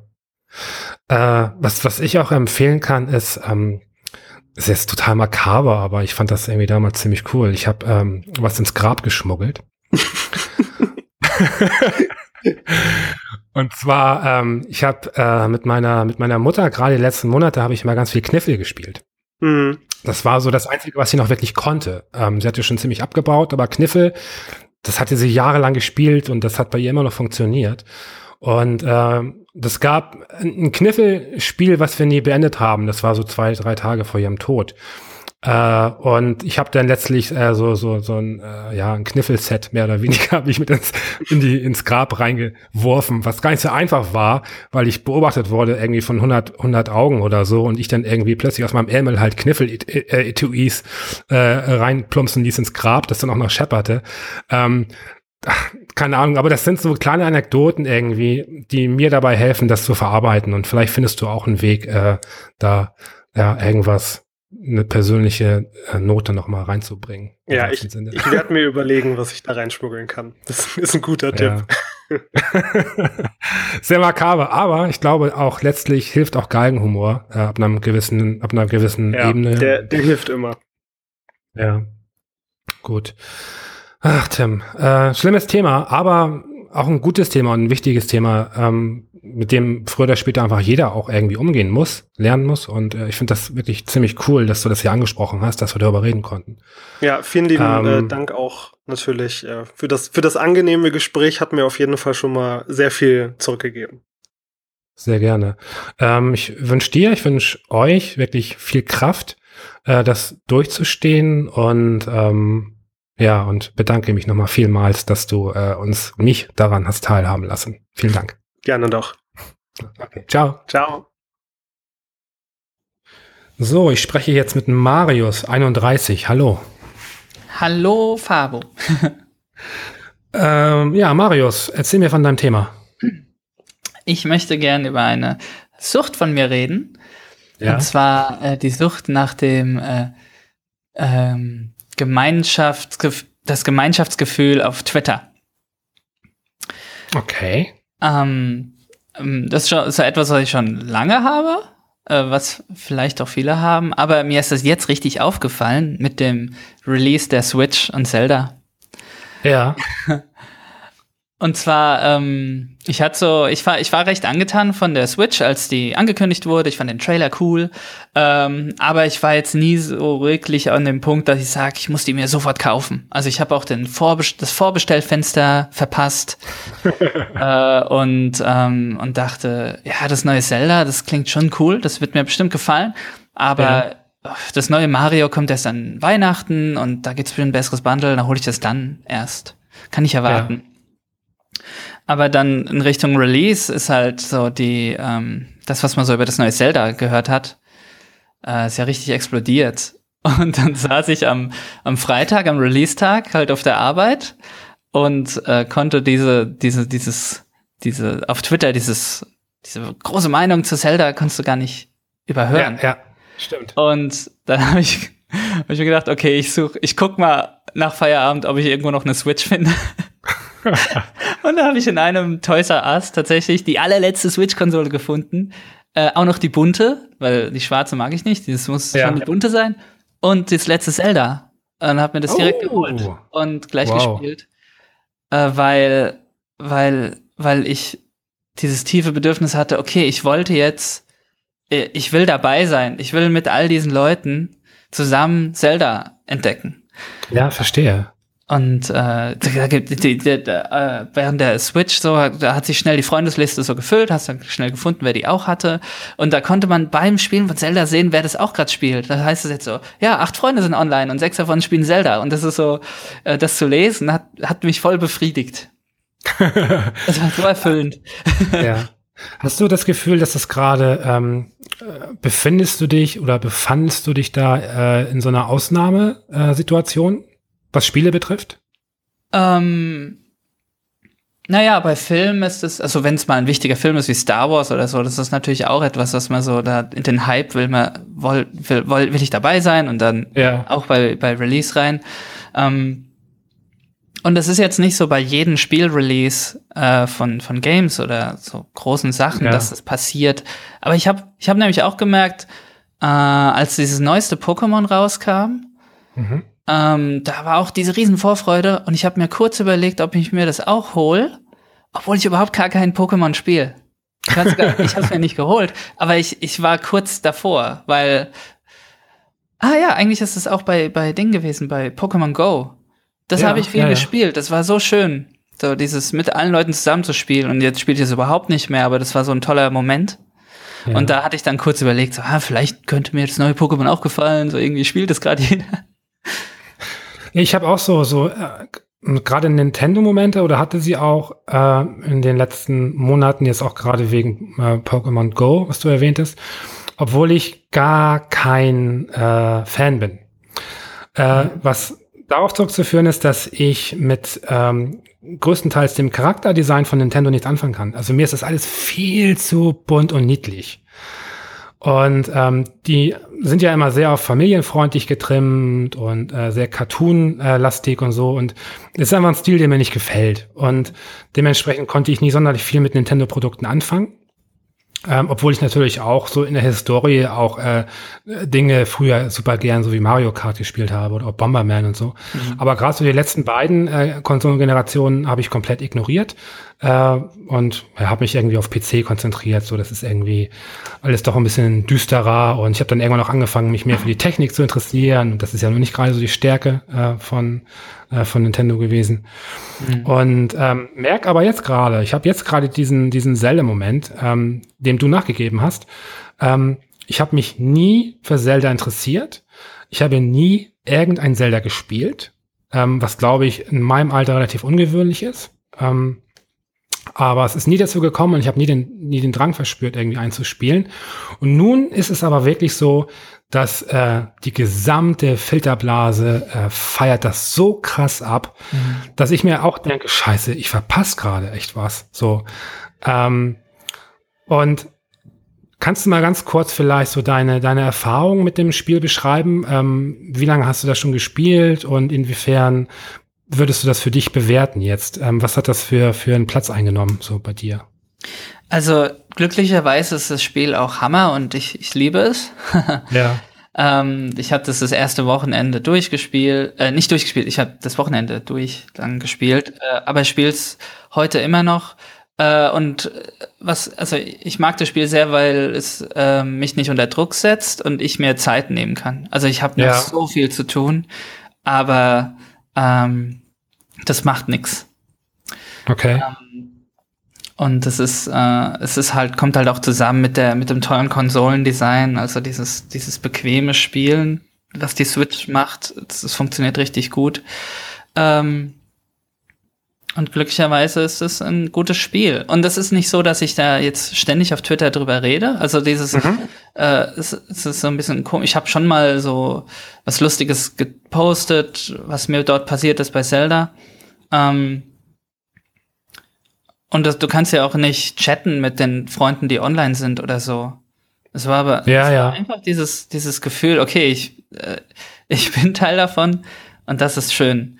Und ja. gerade ist es mir auch aufgefallen bei, letztens hat jemand getwittert, sie meinte, dass sie bekommt jetzt auch eine Switch und sie freut sich zwar auf Zelda, aber sie macht sich ein bisschen Sorgen, dass sie jetzt so das nicht mehr so alleine entdecken kann. Oder was heißt alleine? Dass sie schon zu viel weiß. Ja, ja, das stimmt. Und, und das ich habe gemerkt, so, boah, ich bin so froh, dass ich nicht in diese, in diese, in diese Rolle bin. Ah, ja, das stimmt. Ich, Ähm, also wo mein Herz aufgegangen ist, das war, ähm, das war auch ein Screenshot, der ging wirklich ziemlich rum. Ähm, kann man, glaube ich, auch wirklich spoilern. Ist ja jetzt nicht von der Geschichte her relevant. Ähm, es ist halt diese, diese Suizidprävention, äh, ähm, wenn man halt mit, ähm, mit Link auf, äh, auf so einer ähm, Mauer steht und quasi man runterspringen kann in den Fluss oder so. Ja. Äh, und dann halt einfach so ein, so ein, ein, Typ halt vorbeikommt an der Brücke und anhält und sagt, hey, nein, spring nicht und so, lass uns darüber reden. ja. Äh, und der dann wirklich jemanden in den Dialog äh, ähm, ja, reinzieht und halt dann versucht halt vom Suizid abzubringen. Mhm. Ich meine, was ist das bitte für eine geile Idee, mhm. oder? Mhm. Das ist der Hammer. Ähm, übrigens, wenn du trotzdem springst, ähm, und dann halt wiederkehrst und dann spricht der Typ dich auf diesen Suizid an, dass mhm. das irgendwie nicht so cool war und so. Wow. Äh, und, wow. Ja, also ist schon ziemlich abgefahren. Weißt du, und äh, krieg eine Gänsehaut, wenn ich dann von erzähle, weil das sind so, das sind so, so Spielemomente, äh, die, die, oh, die, ich finde, die werten das so wahnsinnig auf. Mhm. Aber wie geil bitte, wenn du das unvorbereitet im Spiel erlebst. Mhm. Mhm. Ich meine, jetzt, wenn ich das Spiel spiele und ich stehe auf der Brücke, hm, ja, ja. gut. Ja, ja, das ist ein Flöten. Also so gesehen äh, ist das natürlich. Habe ich dich jetzt gerade gespoilert, sag mal? Nein, nein. das habe ich tatsächlich vor kurzem gesehen. Okay, Gott sei Dank. Äh, es ist, glücklicherweise gab es andere Momente, die ich für mich schon entdeckt habe. Ja. Äh, und das war, das, das war jetzt schon erfüllend. So, ich fand es jetzt nicht schlimm, wenn ich das online sehe. Ja. Äh, bin nur überrascht, wie, wie oft dieses Spiel einen überrascht. Also immer mehr. Es ist, es ist, es, es ist verwunderlich, dass diese, diese Art von Spiel existiert. Das so ja, gut ja, ist. Ja. Und kein indie ähm, Ja, was, was ich mich frage und was auch, glaube ich, äh, gelegentlich so, also in Anführungsstrichen kritisiert wird, ist die Frage, inwiefern ähm, fließt der Zelda-Bonus äh, damit ein. Mhm. Die Frage ist, äh, wenn das irgendwie, äh, keine Ahnung, komplett anders heißen würde und einfach die Charaktere Unbekannte wären aus einem neuen Universum, äh, würde das einen äh, ja, Boom erfahren, äh, den es gerade erfährt, oder wäre das nicht so? Wie ist da, da deine Einschätzung? Ich glaube, es würde trotzdem ein, ein, ein Erfolg, da ich, also ich glaube, natürlich, ein großer Teil hat Zelda auch zu verdanken an Far Cry 2 und so okay, das musst du jetzt, das musst du jetzt gut erklären, das verstehe ich. Far Cry 2 war so ein, ähm, das ist ja ein recht unbeliebter Titel von der Far Cry-Serie, ja. aber es ist so, ähm, es ist dennoch, äh, also manche, oder ich denke, es gibt schon viele Leute, die das Spiel sehr schätzen, weil es dich wie Dreck behandelt und okay. eine, dich in eine Welt reinschmeißt, die irgendwie so eigene Regeln hat und äh, die einfach, die gnadenlos dir gegenüber ist. Mhm. Ähm, und so, und so, und du einfach alle Freiheit der Welt hast, äh, Dinge zu tun, wie du sie selbst ähm, für richtig hältst. Ähm, das neue Metal Gear Solid war auch so ein Riesenerfolg. Also Zelda und das neue Metal Gear Solid 5 kann man echt ein bisschen vergleichen, weil die beiden ein, neu, von, ein neues Spielprinzip relativ zu, zu den restlichen Teilen dieser Serie nutzen. Ja. Und äh, Metal Gear 5 hat auch da viele Ähnlichkeiten. So, es gibt ja einfach viele Freiheiten und du machst, was du willst. Äh, und, und es geht massig viel schief, aber Dinge gehen schief nicht, weil das Spiel gemein ist, sondern weil, weil die Regeln dieser Welt das eben zulassen. Wie jetzt zum Beispiel, es gibt diesen, diesen, diesen Term, uh, the grenade rolls down the hill. Also du, du willst irgendwie so eine total coole, interessante Sache machen, du schmeißt diese Granate auf die Gegner, aber dann rollt sie den Berg runter wieder zu dir hinunter und sie explodiert. Und das ist in Far Cry, in, in Metal Gear und auch in Zelda passieren so Sachen. es, passiert, ja. es passieren dir so Fehler. Du willst diesen coolen Move planen und dann geht alles schief. Ich habe ja. letztens gesehen, wie du auf dem Schild surfen kannst, den Berg runter, dann geht aber das Schild kaputt und Link stolpert und sieht so peinlich aus, wie er dann da liegt und die Wachen sehen ihn alle. Äh, und das, das ist, ähm, und ich, ich meine, es hat natürlich den Zelda-Bonus, aber äh, auch ohne den Zelda-Bonus war das, ist das ein, ein, ein, ein, ein Spielprinzip, das glaube ich auch jetzt wieder so ein bisschen, ja, wieder aufkommt. Spiele, ja. die, die es dir nicht einfach machen.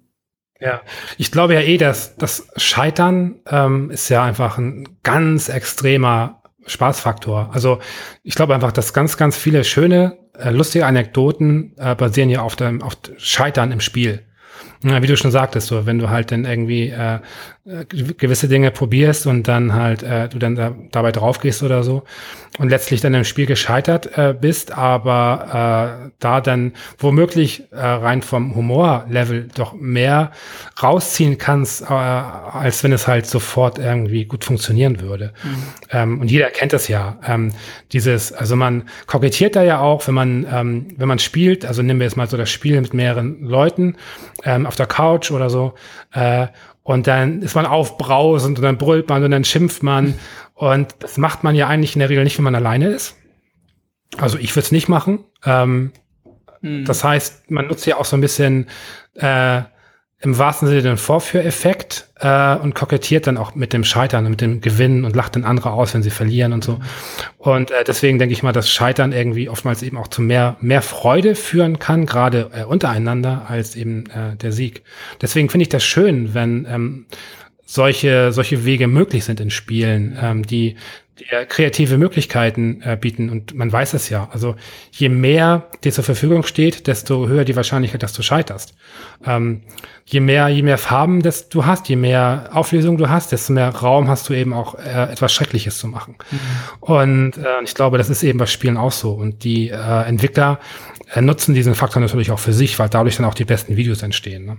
Ja, das stimmt. Ja, genau. Das, ja. das ist auch das Scheitern in diesen Spielen ist auch dein Scheitern. Das kannst du nicht, das kannst du nicht genauso reproduzieren. Also so ja, wie das jetzt passiert ist, ist das dir passiert und das ist auch so. Das das gehört dir und das hast du selbst gemacht und nicht der Entwickler, so ungefähr. Ja, ja, ja.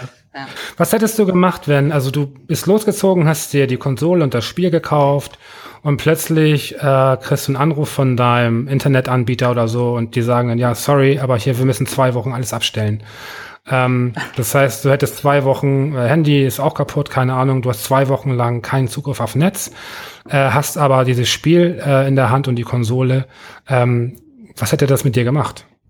Mm. Ja, das müsste halt auf der Arbeit auch so das Internet abstellen. So ist ja. Art, ne?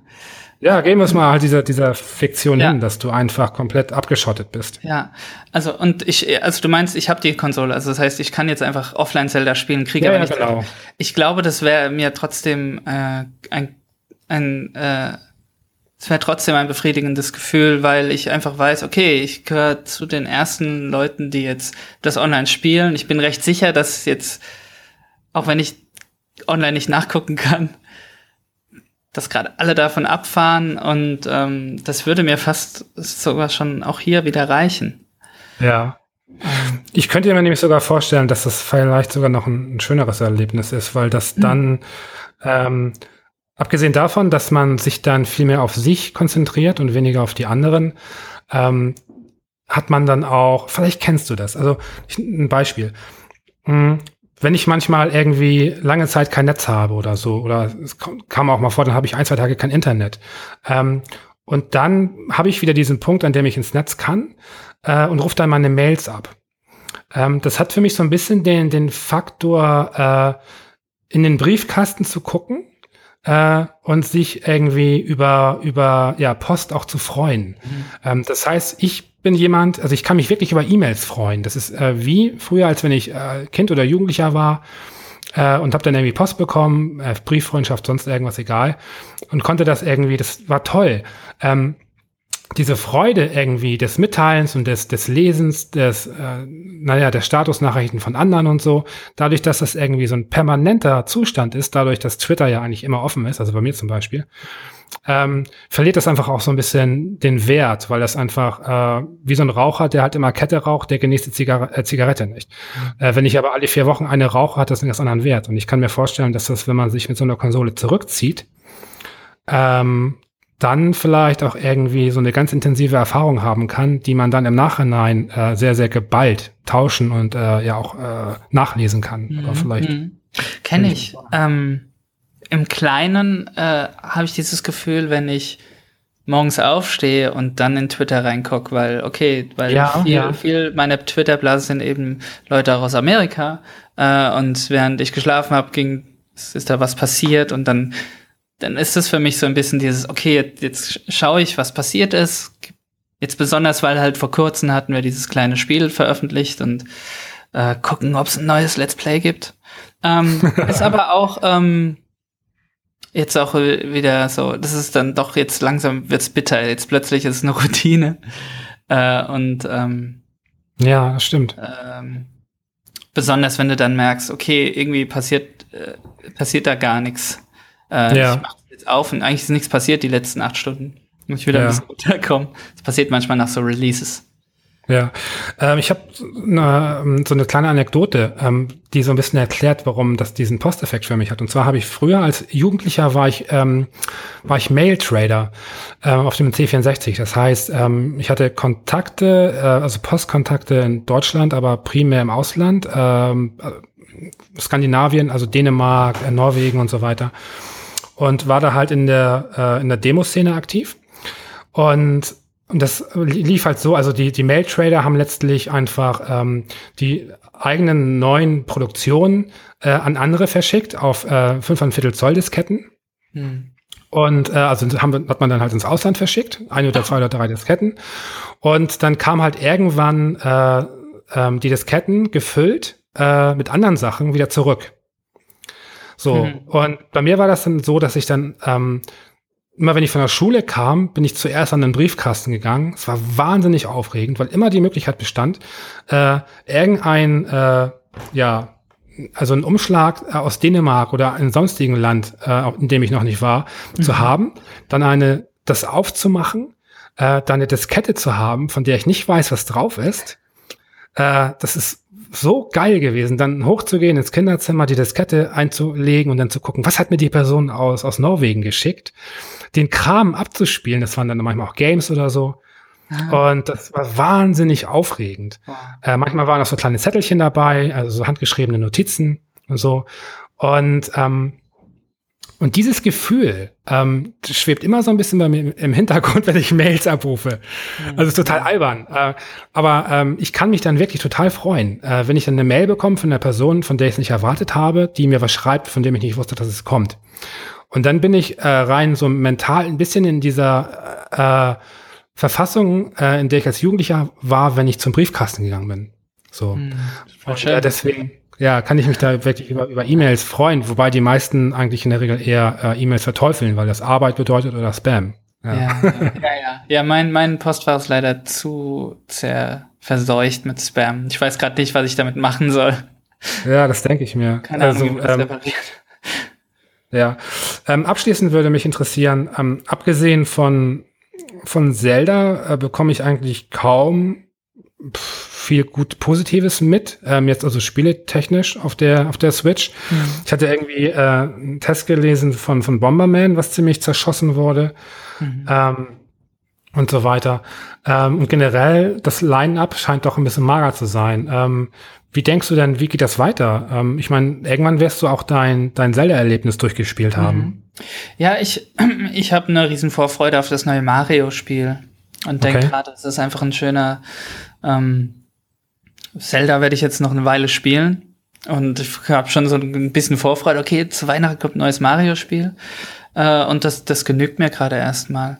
Also was, was ich auch spannend finde, ist, man hört so nebenbei, dass ähm, die, die Indie-Szene, glaube ich, sehr gut aufgehoben ist bei der Konsole Ja. und ähm, bin gespannt, was da passiert.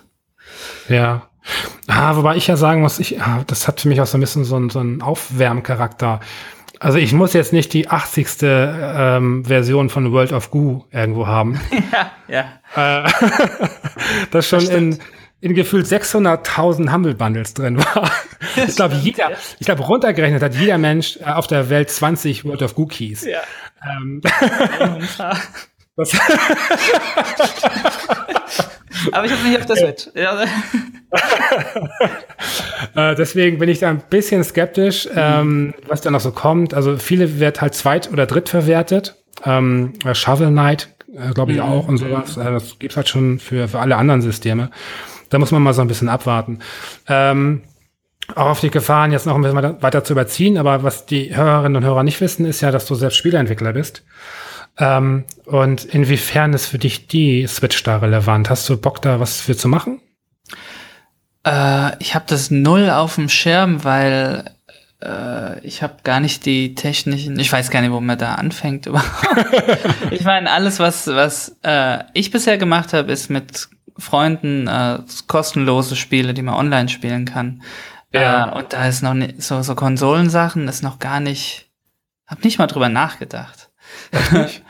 ja, weil, also, weil der, der Charme an den, den Spielen, den ich mit meinen Freunden mache, war immer dieses, okay, wir setzen uns, wir, wir haben eine Idee für etwas und wir machen das jetzt einfach. Ähm, und sobald wir irgendetwas Größeres geplant haben, ist es immer ein bisschen schief gegangen, weil wir haben, okay, wir brauchen einen Producer, ganz einfach. Oder äh, wir brauchen einen Programmierer mit mehr Skill für diese eine Sache. Ja. Äh, und äh, das, das, der Charme bisher beim Spiele machen war für mich einfach dieses, okay, wir können so richtig mit, mit crappy Code und Gaffer-Tape immer noch lustige Sachen machen. Ja. Ähm, okay. Aber ja, wäre mal eine interessante, wenn jetzt jemand kommen würde und sagt, okay, du kriegst jetzt ein Deal, du kannst was für die Switch machen, würde ich mich schon mega freuen, weil die, die Hardware ist ja schon sehr interessant. Also die, mit den Controllern, was man da machen kann. Ich habe jetzt, jetzt letztens gelesen, es, es wird wahrscheinlich auch Spiele geben, wo man das mit dem Display hochkant spielen soll und so. Ah, das finde ich sehr okay. interessant. Ja. Und, ähm, ja, hm. ja. Wenn man, wenn man dich jetzt äh, vor die Wahl äh, stellen würde, ähm, sagen wir mal, äh, sechs Monate äh, kein Twitter, kein Facebook, also keine sozialen Netzwerke oder sechs Monate kein Spiel. Äh, auf was würdest du verzichten? Hm. Kein Spiel, weil ich kann ja selber Spiele machen. Verdammt. also überhaupt, was ich auch jetzt so letztes bemerkt habe, auf Twitter gibt es jetzt manche so Choose Your Own Adventure Spiele, die so ja. die halt mit dir ja. live Choose Your Own Adventure machen. Von daher, sorry, das war eine ziemlich einfache Frage. Ja, ich habe es ja viel zu leicht gemacht. Oh, es ist ja schon sehr spät. Ich muss dich leider rauswerfen. Marius, äh, vielen Dank für das Gespräch und dein Thema und dir noch einen schönen Tag. Okay, hat mich gefreut. Ciao. Mein letzter Gast heute ist die Zimmi35. Hi. Hi Dumian, es ist, freut mich wirklich, dass es geklappt hat. Ich habe so oft schon versucht, bei dir irgendwie durchzukommen, aber ich habe den Fernsehton ausgestellt und ja, endlich hat es geklappt. Ich freue mich richtig, in deiner Sendung dabei zu sein. Das freut mich auch, dass es dich freut. Was hast du denn für ein Thema mitgebracht? Ja, mein Thema ist ähm, ja eigentlich kein schlimmes Thema, aber irgendwie doch äh, für mich in dem Alter von 35 vielleicht doch ein bisschen beschämend. Und zwar bin ich anonymer Pokémon Go-Spieler. Anonym. Okay, erzähl mal kurz. Ähm, bist du bist du seit der ersten Welle dabei in dem Spiel? Ja, ich bin gleich dabei gewesen, habe am Anfang, als das rauskam, das Ganze so ein bisschen belächelt und habe dann auch gedacht, was für ein Kinderkacke, was für ein Kiki-Kram. Ja. Aber ich dachte, du musst deinen Feind kennen, wenn du irgendwie ähm, da mitreden möchtest. Installier dir das Ding einfach mal, guckst dir an und kannst es immer noch deinstallieren. Naja. Genau, genau. Seit Tag 1 ähm, dabei. okay, also das fing ja auf Android an, ne? Genau, ja. Und ähm, da war das doch anfangs noch so, dass, glaube ich, äh, man das irgendwie nicht auf allen Geräten installieren konnte und so. Hast du da anfangs auch Probleme gehabt oder äh, lief das bei dir direkt alles genau, einwandfrei? Hatte, hatte, ganz krasse Performance-Probleme gehabt, äh, das Pokémon Go. Es hat sich aufgehängt, dann irgendwelche Würfe von Bällen wurden nicht akzeptiert oder, oder ja, irgendwelche ja, genau. Punkte wurden nicht gefunden. Also es war dann hier und da schon echt ein krasser Aufreger gewesen, ja. Ja, ich habe, ähm, als die iOS-Version rauskam, direkt am Anfang, ja, das eine Woche ignoriert und ähm, habe mich dann so ein bisschen vom Hype anstecken lassen. Ich muss dazu sagen, ich habe äh, mit äh, Pokémon keinerlei Vergangenheit. Ich habe es nie gespielt, ähm, habe mir auch nie die, die Serien angeguckt und so weiter. Das war, war nie so mein Ding. Ähm, habe dann ähm, trotzdem halt aus Neugier mal reingeguckt und ähm, bin dann auch wirklich für zwei, drei Wochen hängen geblieben und habe, ähm, ja, erstaunlicherweise in den drei Wochen extrem viel an, an Wegstrecke zurückgelegt äh, und habe das dann irgendwie auch so für mich genutzt, um wirklich so ein bisschen einfach mehr rauszukommen. Hat gut funktioniert. Ich weiß nicht, wie es auf der ähm, in der Android-Version war. In der iOS-Version war das äh, die ersten Wochen fatal mit der Stabilität. Es ist extrem oft abgestürzt und war so ein bisschen frustrierend. War das äh, auf Android auch so oder lief das stabil? Das lief genauso und hinzu kam halt noch äh, die enormen Akku-Probleme, genau. dass das halt mega der Akkufresser war, dass die Leute anfingen, ja, ähm, sich die externen ähm, genau, genau, Akkus richtig. zu kaufen. Ich habe dann Stimmt, echt noch ja. aus dem Schrank ein eins gekramt, was ich nie benutzt habe, ja. Auch ja. selbst im Flugzeug nicht oder sowas, sondern ja, hatte ich noch super geil, hat mir noch eine halbe Stunde mit länger eingebracht. Ich bin dann auch eher so der Typ faule Sau, aka äh, Couch Potato. Ja, und ich ja. muss sagen, da kam ich, leider Gottes, so traurig es klingt, das hört sich fast so an wie äh, früher als Kind immer so, ah, jetzt mach mal die, den, den Nintendo aus und geh mal ja. raus frische Luft spielen. Und da hat man so die Gameboys geschnappt und dann hat dann sich auf den Spielplatz gehockt und gezockt. Und so war das ähnlich mit Pokémon Go auch. Ne? Dann geht man raus und ja. trifft sich mit Freunden, die das auch haben oder Leuten und hängt dann da an irgendwelchen Places ab, um die Viecher zu fangen. Und äh, meine Freundin hasst das total und ich habe da echt schon äh, Stress deswegen mit ihr gehabt. ja, äh, bei mir persönlich war das so, ich habe das vier Wochen relativ intensiv äh, so betrieben äh, und fand das auch sehr faszinierend, dass man dann einfach so an, an gewissen Plätzen dann plötzlich mit wildfremden Menschen da stand und ins Gespräch gekommen ist. Das war schon ganz, ganz faszinierend, aber ich persönlich habe nach vier Wochen komplett das Interesse verloren und fand es auf einmal tierisch langweilig und habe jetzt auch, ich weiß gar nicht, ob ich überhaupt mal wieder reingeguckt habe. Ähm, bist du dran geblieben oder wie ist da so der Verlauf bei dir? Ja, ich bin dran geblieben. Ähm, ich habe mal zwischenzeitlich auch wie du so einen kleinen äh, Downer gehabt, so einen Hänger, hatte ich keinen Bock mehr drauf, weil sich für mich da irgendwie nichts Spannendes mehr gestaltet hat oder nichts mehr getan hat, ja. Und irgendwie ja. das Prinzip immer dasselbe war. Aber es kamen dann immer mal irgendwelche Events, die eine Woche liefen, wo, wo man mehr, äh, keine Ahnung, äh, doppelte Fangpunkte, mehr Level oder so oder mehr IP bekommen hat. Oder ähm, jetzt auch die zweit, das zweite, sagen wir mal, größere Update von Pokémon Go, was ja, jetzt auch ja. 50 oder wie viele Pokémon mehr noch beinhaltet hat. Und jetzt sind jetzt zum Beispiel diese Woche noch, glaube ich, ähm, ist so eine Eventwoche, wo, wo hauptsächlich nur Wasser-Pokémon auftauchen und so, dass man die halt auch weiter ähm, hochleveln kann oder entwickeln kann, ja. Also ja. irgendwie bleibt's, bleibt's noch spannend, aber ich weiß auch nicht, wie lange es für mich noch spannend bleibt, aber ich finde es bis jetzt noch ganz nett. Ja. Hast du so eine Historie mit Pokémon oder ist es auch dein Ersteinstieg gewesen damit? Also Pokémon habe ich damals, äh, ja, als das als Serie rauskam, war da war ich in einem Alter, sagen wir mal in Anführungsstrichen, wo das halt mega uncool war, wo ich mich überhaupt nicht für interessiert habe, wo ich hier Party, Disco und Weggehzeit war und ja. äh, habe das immer so auch also als Kinderkacke abgestempelt. Wobei ich aber sagen muss, dass ich eine ältere Arbeitskollegin hatte, wohl gemerkt, ich bin 35, sie war zehn Jahre älter äh, mhm. mal mit diesem Gameboy-Modul ankam. Ja, und äh, das habe ich mir dann halt auch neugierig, wie ich bin, ähm, ja. mal angeeignet und fand das voll geil. Also die ersten drei Module habe ich noch gespielt und dann danach, da hat es mich dann auch wieder verlassen. Das hat mich dann ja. auch gar nicht weiter so interessiert und deswegen, ich kenne so die Starter-Dinger jetzt auch, aber jetzt, äh, wenn jetzt irgendwelche neuen Updates rauskommen, da sind irgendwelche Viecher dabei, die kenne ich gar nicht. aber okay. Ja.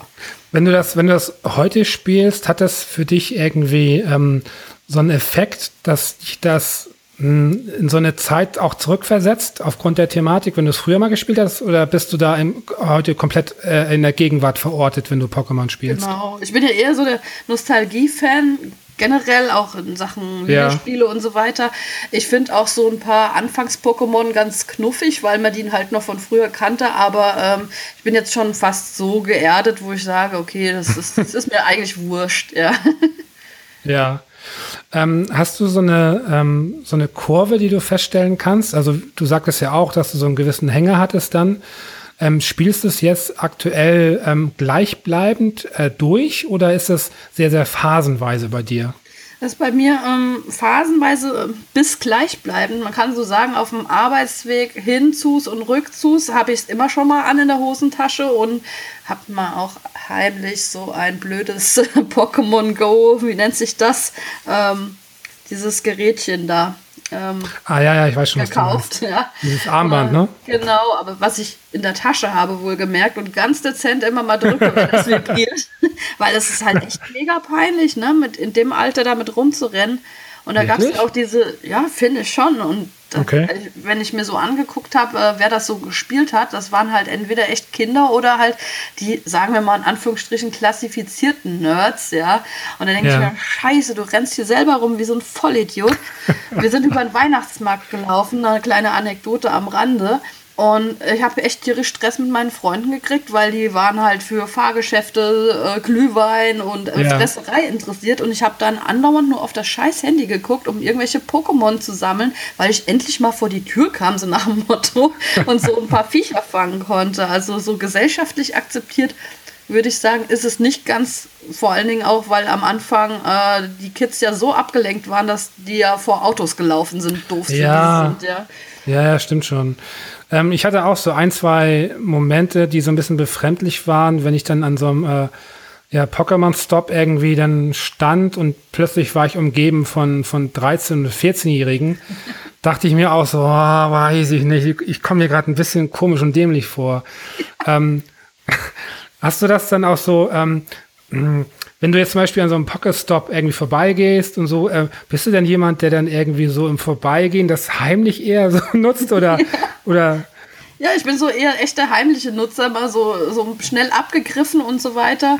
Ähm, lustige Sachen sind da halt auch schon passiert. Ne? Man, man lernt dadurch tatsächlich Leute kennen. Ne? So, ja. ah, hier machst du gerade eine Arena, oh, ich stell mich mal rein und man kommt so ins Gespräch und hier und da selbst im eigenen Alter lernt man Leute kennen, die wirklich ganz cool unterwegs sind. Vor allen Dingen lernt man auch irgendwie ein bisschen mehr, ähm, weil das so ein bisschen wie Geocaching ist, so ein bisschen ja, genau. die, die, die Umge Umgebung mehr kennen. Ja, so ähm, ich war an Orten, die wusste ich gar nicht, dass die bei mir in der Umgebung existieren. ist traurig, ja. aber ja. Ja, das aber ist eh ganz interessant. Ja, ja, stimmt. Ich hatte das auch jetzt, wie ich jetzt so Spiele. Ein Kumpel von mir ist Flugbegleiter und äh, kommt halt durch die Welt und hat halt die allergeilsten Pokémon und den Pokédex voll bis zum Get-No und der ärgert mich schon immer so ein bisschen. Und manchmal ist das so, dass wir einmal im Monat echt sagen, wir nehmen einen Tag und machen mal eine Tour und gehen mal irgendwo hin und äh, frönen mal so zwei Stündchen lang den Pokémon-Tourismus. Aber das ja. war's dann auch wieder, ja. Okay. Hast du so an, an Aktionen teilgenommen? Ich weiß noch, es gab dann so äh, Nachtwanderungen und sowas, die dann bei Facebook und Facebook-Gruppen dann so gestartet worden sind. Also hast du da irgendwas mitgemacht oder war dir das, wäre dir das eh zu öffentlich gewesen? Genau, das waren dann auch so Busreisen extra, die da ja. angeboten worden sind. Nee, da, da, da geht es mir dann auch wieder zu weit. Ich habe da ja auch kein Ingame-Geld äh, für ausgegeben oder sowas. Ja, und, ja. Äh, sowas, äh, nee, das ist mir dann zu zu nerdy. Also so nötig in Anführungsstrichen habe ich es dann doch nicht, dass ich dann diese Dinger da mitmache. Und ähm, ich meine, wer das möchte, coole Sache, kann das gerne tun, aber äh, für mich persönlich ist das überhaupt nichts so. Ja. Es gibt ja so diesen, diesen englischen Begriff, äh, wie heißt es, Com Completionist, also jemand, der ähm, ja unbedingt halt Dinge zu Ende bringen muss in Spielen und alle Achievements und alles einsammeln, was geht. Bist du so jemand? Ähm, ist das auch so ein Ding, was dich an einem Spiel reizt, ähm, das einfach alles zu bekommen, was es da gibt? Das ist Tatsache so. Das ist so, Pokémon, gerade Pokémon, baut auf diesen Sammeltrieb halt total auf und man möchte wirklich sein Pokédex vervollständigen, was ich wahrscheinlich nie schaffen werde. Aber generell bei Videospielen ist das auch so, ne? Ich bin jetzt nicht so praktisch der Trophy Hunter, aber wenn ich merke, ja. ich habe Spaß an einem Spiel und da möchte ich gerne mehr von, dann schöpfe ich das auch voll aus, ja, und will dann auch irgendwie die Trophäen oder die Achievements irgendwie holen. Aber sonst eigentlich habe ich jetzt nicht so äh, die virtuelle Sammelwut. Bei mir ist das dann eher so im privaten Bereich, so in Sachen Retro-Module und so weiter. Okay, okay. Ähm, was denkst du, dass ähm, hat, hat Pokémon Go irgendwie noch eine, eine Zukunft, die jetzt über ein paar Monate hinausgeht? Oder denkst du, das ist jetzt irgendwie in zwei, drei Monaten auch einfach durch das Thema? Mm, Ich denke, das ist eine Serie, die kann man ganz gut ausschlachten. Das wird noch eine Weile laufen. Ich meine, ultimativ lange werden sie das wahrscheinlich nicht tun können. Aber jetzt, wo das noch so in der Form ähm, raus ist, das Spiel und das Prinzip gut funktioniert und natürlich auch Nintendo richtig gut eingenommen hat durch dieses kleine Mobile Game. Ja, äh, stimmt denke ich mal, hat auch so ein bisschen so nebenbei Nintendo den Arsch gerettet, hier und da mit ein paar Miesen, ja.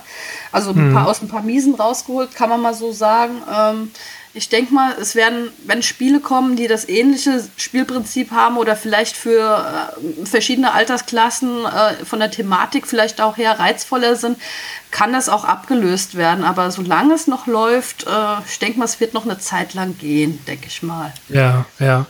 Ähm, genau, du sagtest schon, dass es finanziell auch sehr, sehr erfolgreich ist, war. Ähm, keine Person nee, andersrum. All, jede Person, mit der ich darüber gesprochen habe, hat mir gesagt, sie hätte äh, kein Geld dafür ausgegeben.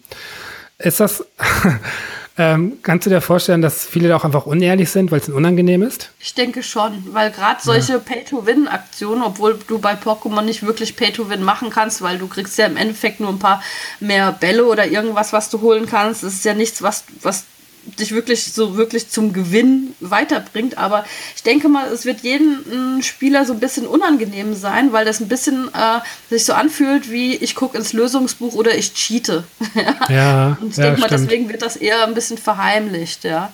Ja, aber du hast mich natürlich jetzt nicht angelogen, als du sagtest, du hast kein Geld ausgegeben, oder? Nee, habe ich tatsächlich nicht. Ich war oft genug draußen und habe da ja. äh, keine Nötigkeit gehabt, äh, dass mir da irgendwas gefehlt hat, dass ich da Geld für ausgeben müsste ja. oder musste. Sieht das so aus, äh, wenn ähm, du jetzt aus welchen Gründen auch immer das Spiel deinstallierst, ähm, würdest du dann faktisch weniger rausgehen? Nee, das würde ich nicht sagen. Also ich kombiniere das ja schon mit dem, mit dem Rausgehen und äh, ja, anstatt auf Poco Hutz zu gehen, habe ich auch kein Problem damit, mit meinen Freunden einfach nur ins Kneipchen zu gehen und ein Bier zu zischen. Also ja. ähm, ich werde nicht mehr oder weniger rausgehen als sonst, aber ich sag mal so, es war eine nette Erfahrung, auch mal an Örtchen zu kommen, wo man eigentlich nie freiwillig einfach mal hingelaufen wäre. Ja, ja.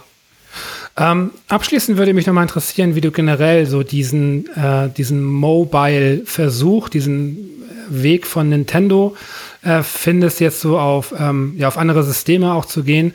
Ähm, hast du zum Beispiel auch ähm, das Mario Run gespielt? Genau, das Mario, Mario Run, das kam jetzt vor ein paar Tagen auf Android raus. Ähm, ich habe es auch schon vorher bei Nintendo selber mal gespielt, bevor es auf iPhone und was weiß ich äh, ja. rauskam muss auch sagen, bin da ein ganz großer ähm, Kritiker äh, von gerade Mario Run zum Beispiel, weil ähm, wenn man jetzt mal überlegt, die haben, ich glaube, mittlerweile 5 Millionen eingenommen für ja. die, von den Leuten, die jetzt gesagt haben, ich zahle die äh, 20 Dollar Vollversion. Ich finde das so ein bisschen Geldmacherei, sage ich ganz ehrlich, aber leider Gottes, solange das funktioniert und bezahlt wird, wird es auch immer wieder dieses System geben. Aber ich finde zum Beispiel Mario Run, ja, es ist ein cooles Spielprinzip und so weiter. Echt kann man nichts sagen, dagegen sagen, aber äh, nur vier Levels verfügbar machen und dann äh, sagen, hier wirst du mehr von, so richtig schön anfixen und ja. äh, dann hier bitteschön hätten wir gern 20 Dollar oder 20 Euro. Das finde ich ein bisschen heftig, aber das muss, denke ich mal, jeder selbst entscheiden, ob ihm sowas wert ist, ja. Ja, ja gut, ich meine, gerade im mobilen Sektor ist natürlich das mit dem Preis ein super heikles Thema, äh, weil du siehst ja schon allein dadurch, wenn ähm, Spiele auf Steam zum Beispiel erscheinen, äh, und dann kosten sie dann meinetwegen jetzt 15 Euro oder so.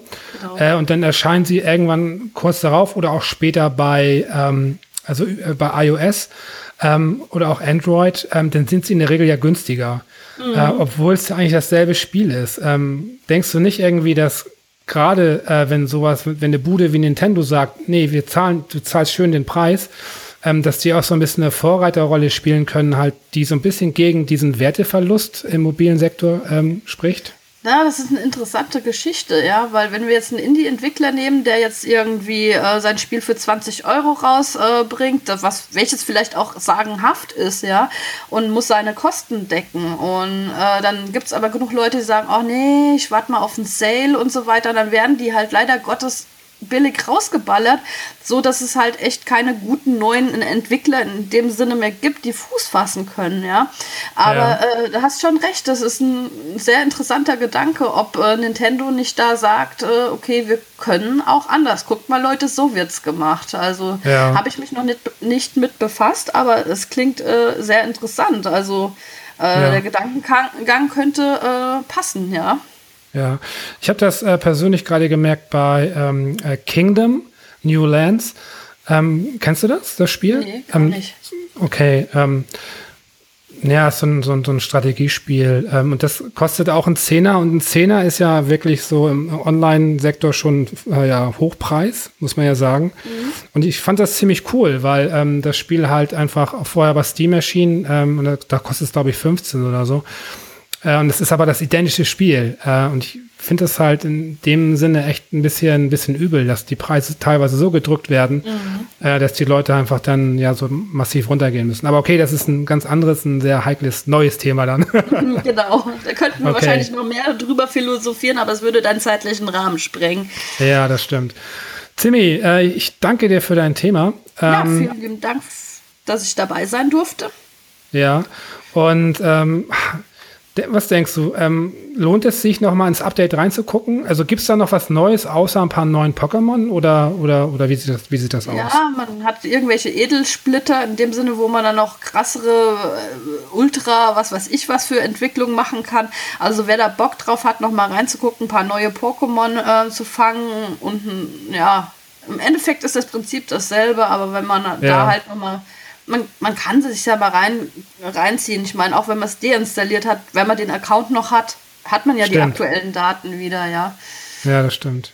Einfach okay. mal reinschauen und selbst entscheiden. Wunderbar. Dann ja, vielen Dank nochmal und dir einen schönen Abend. Dito, viel Spaß. Danke, ciao. Ciao.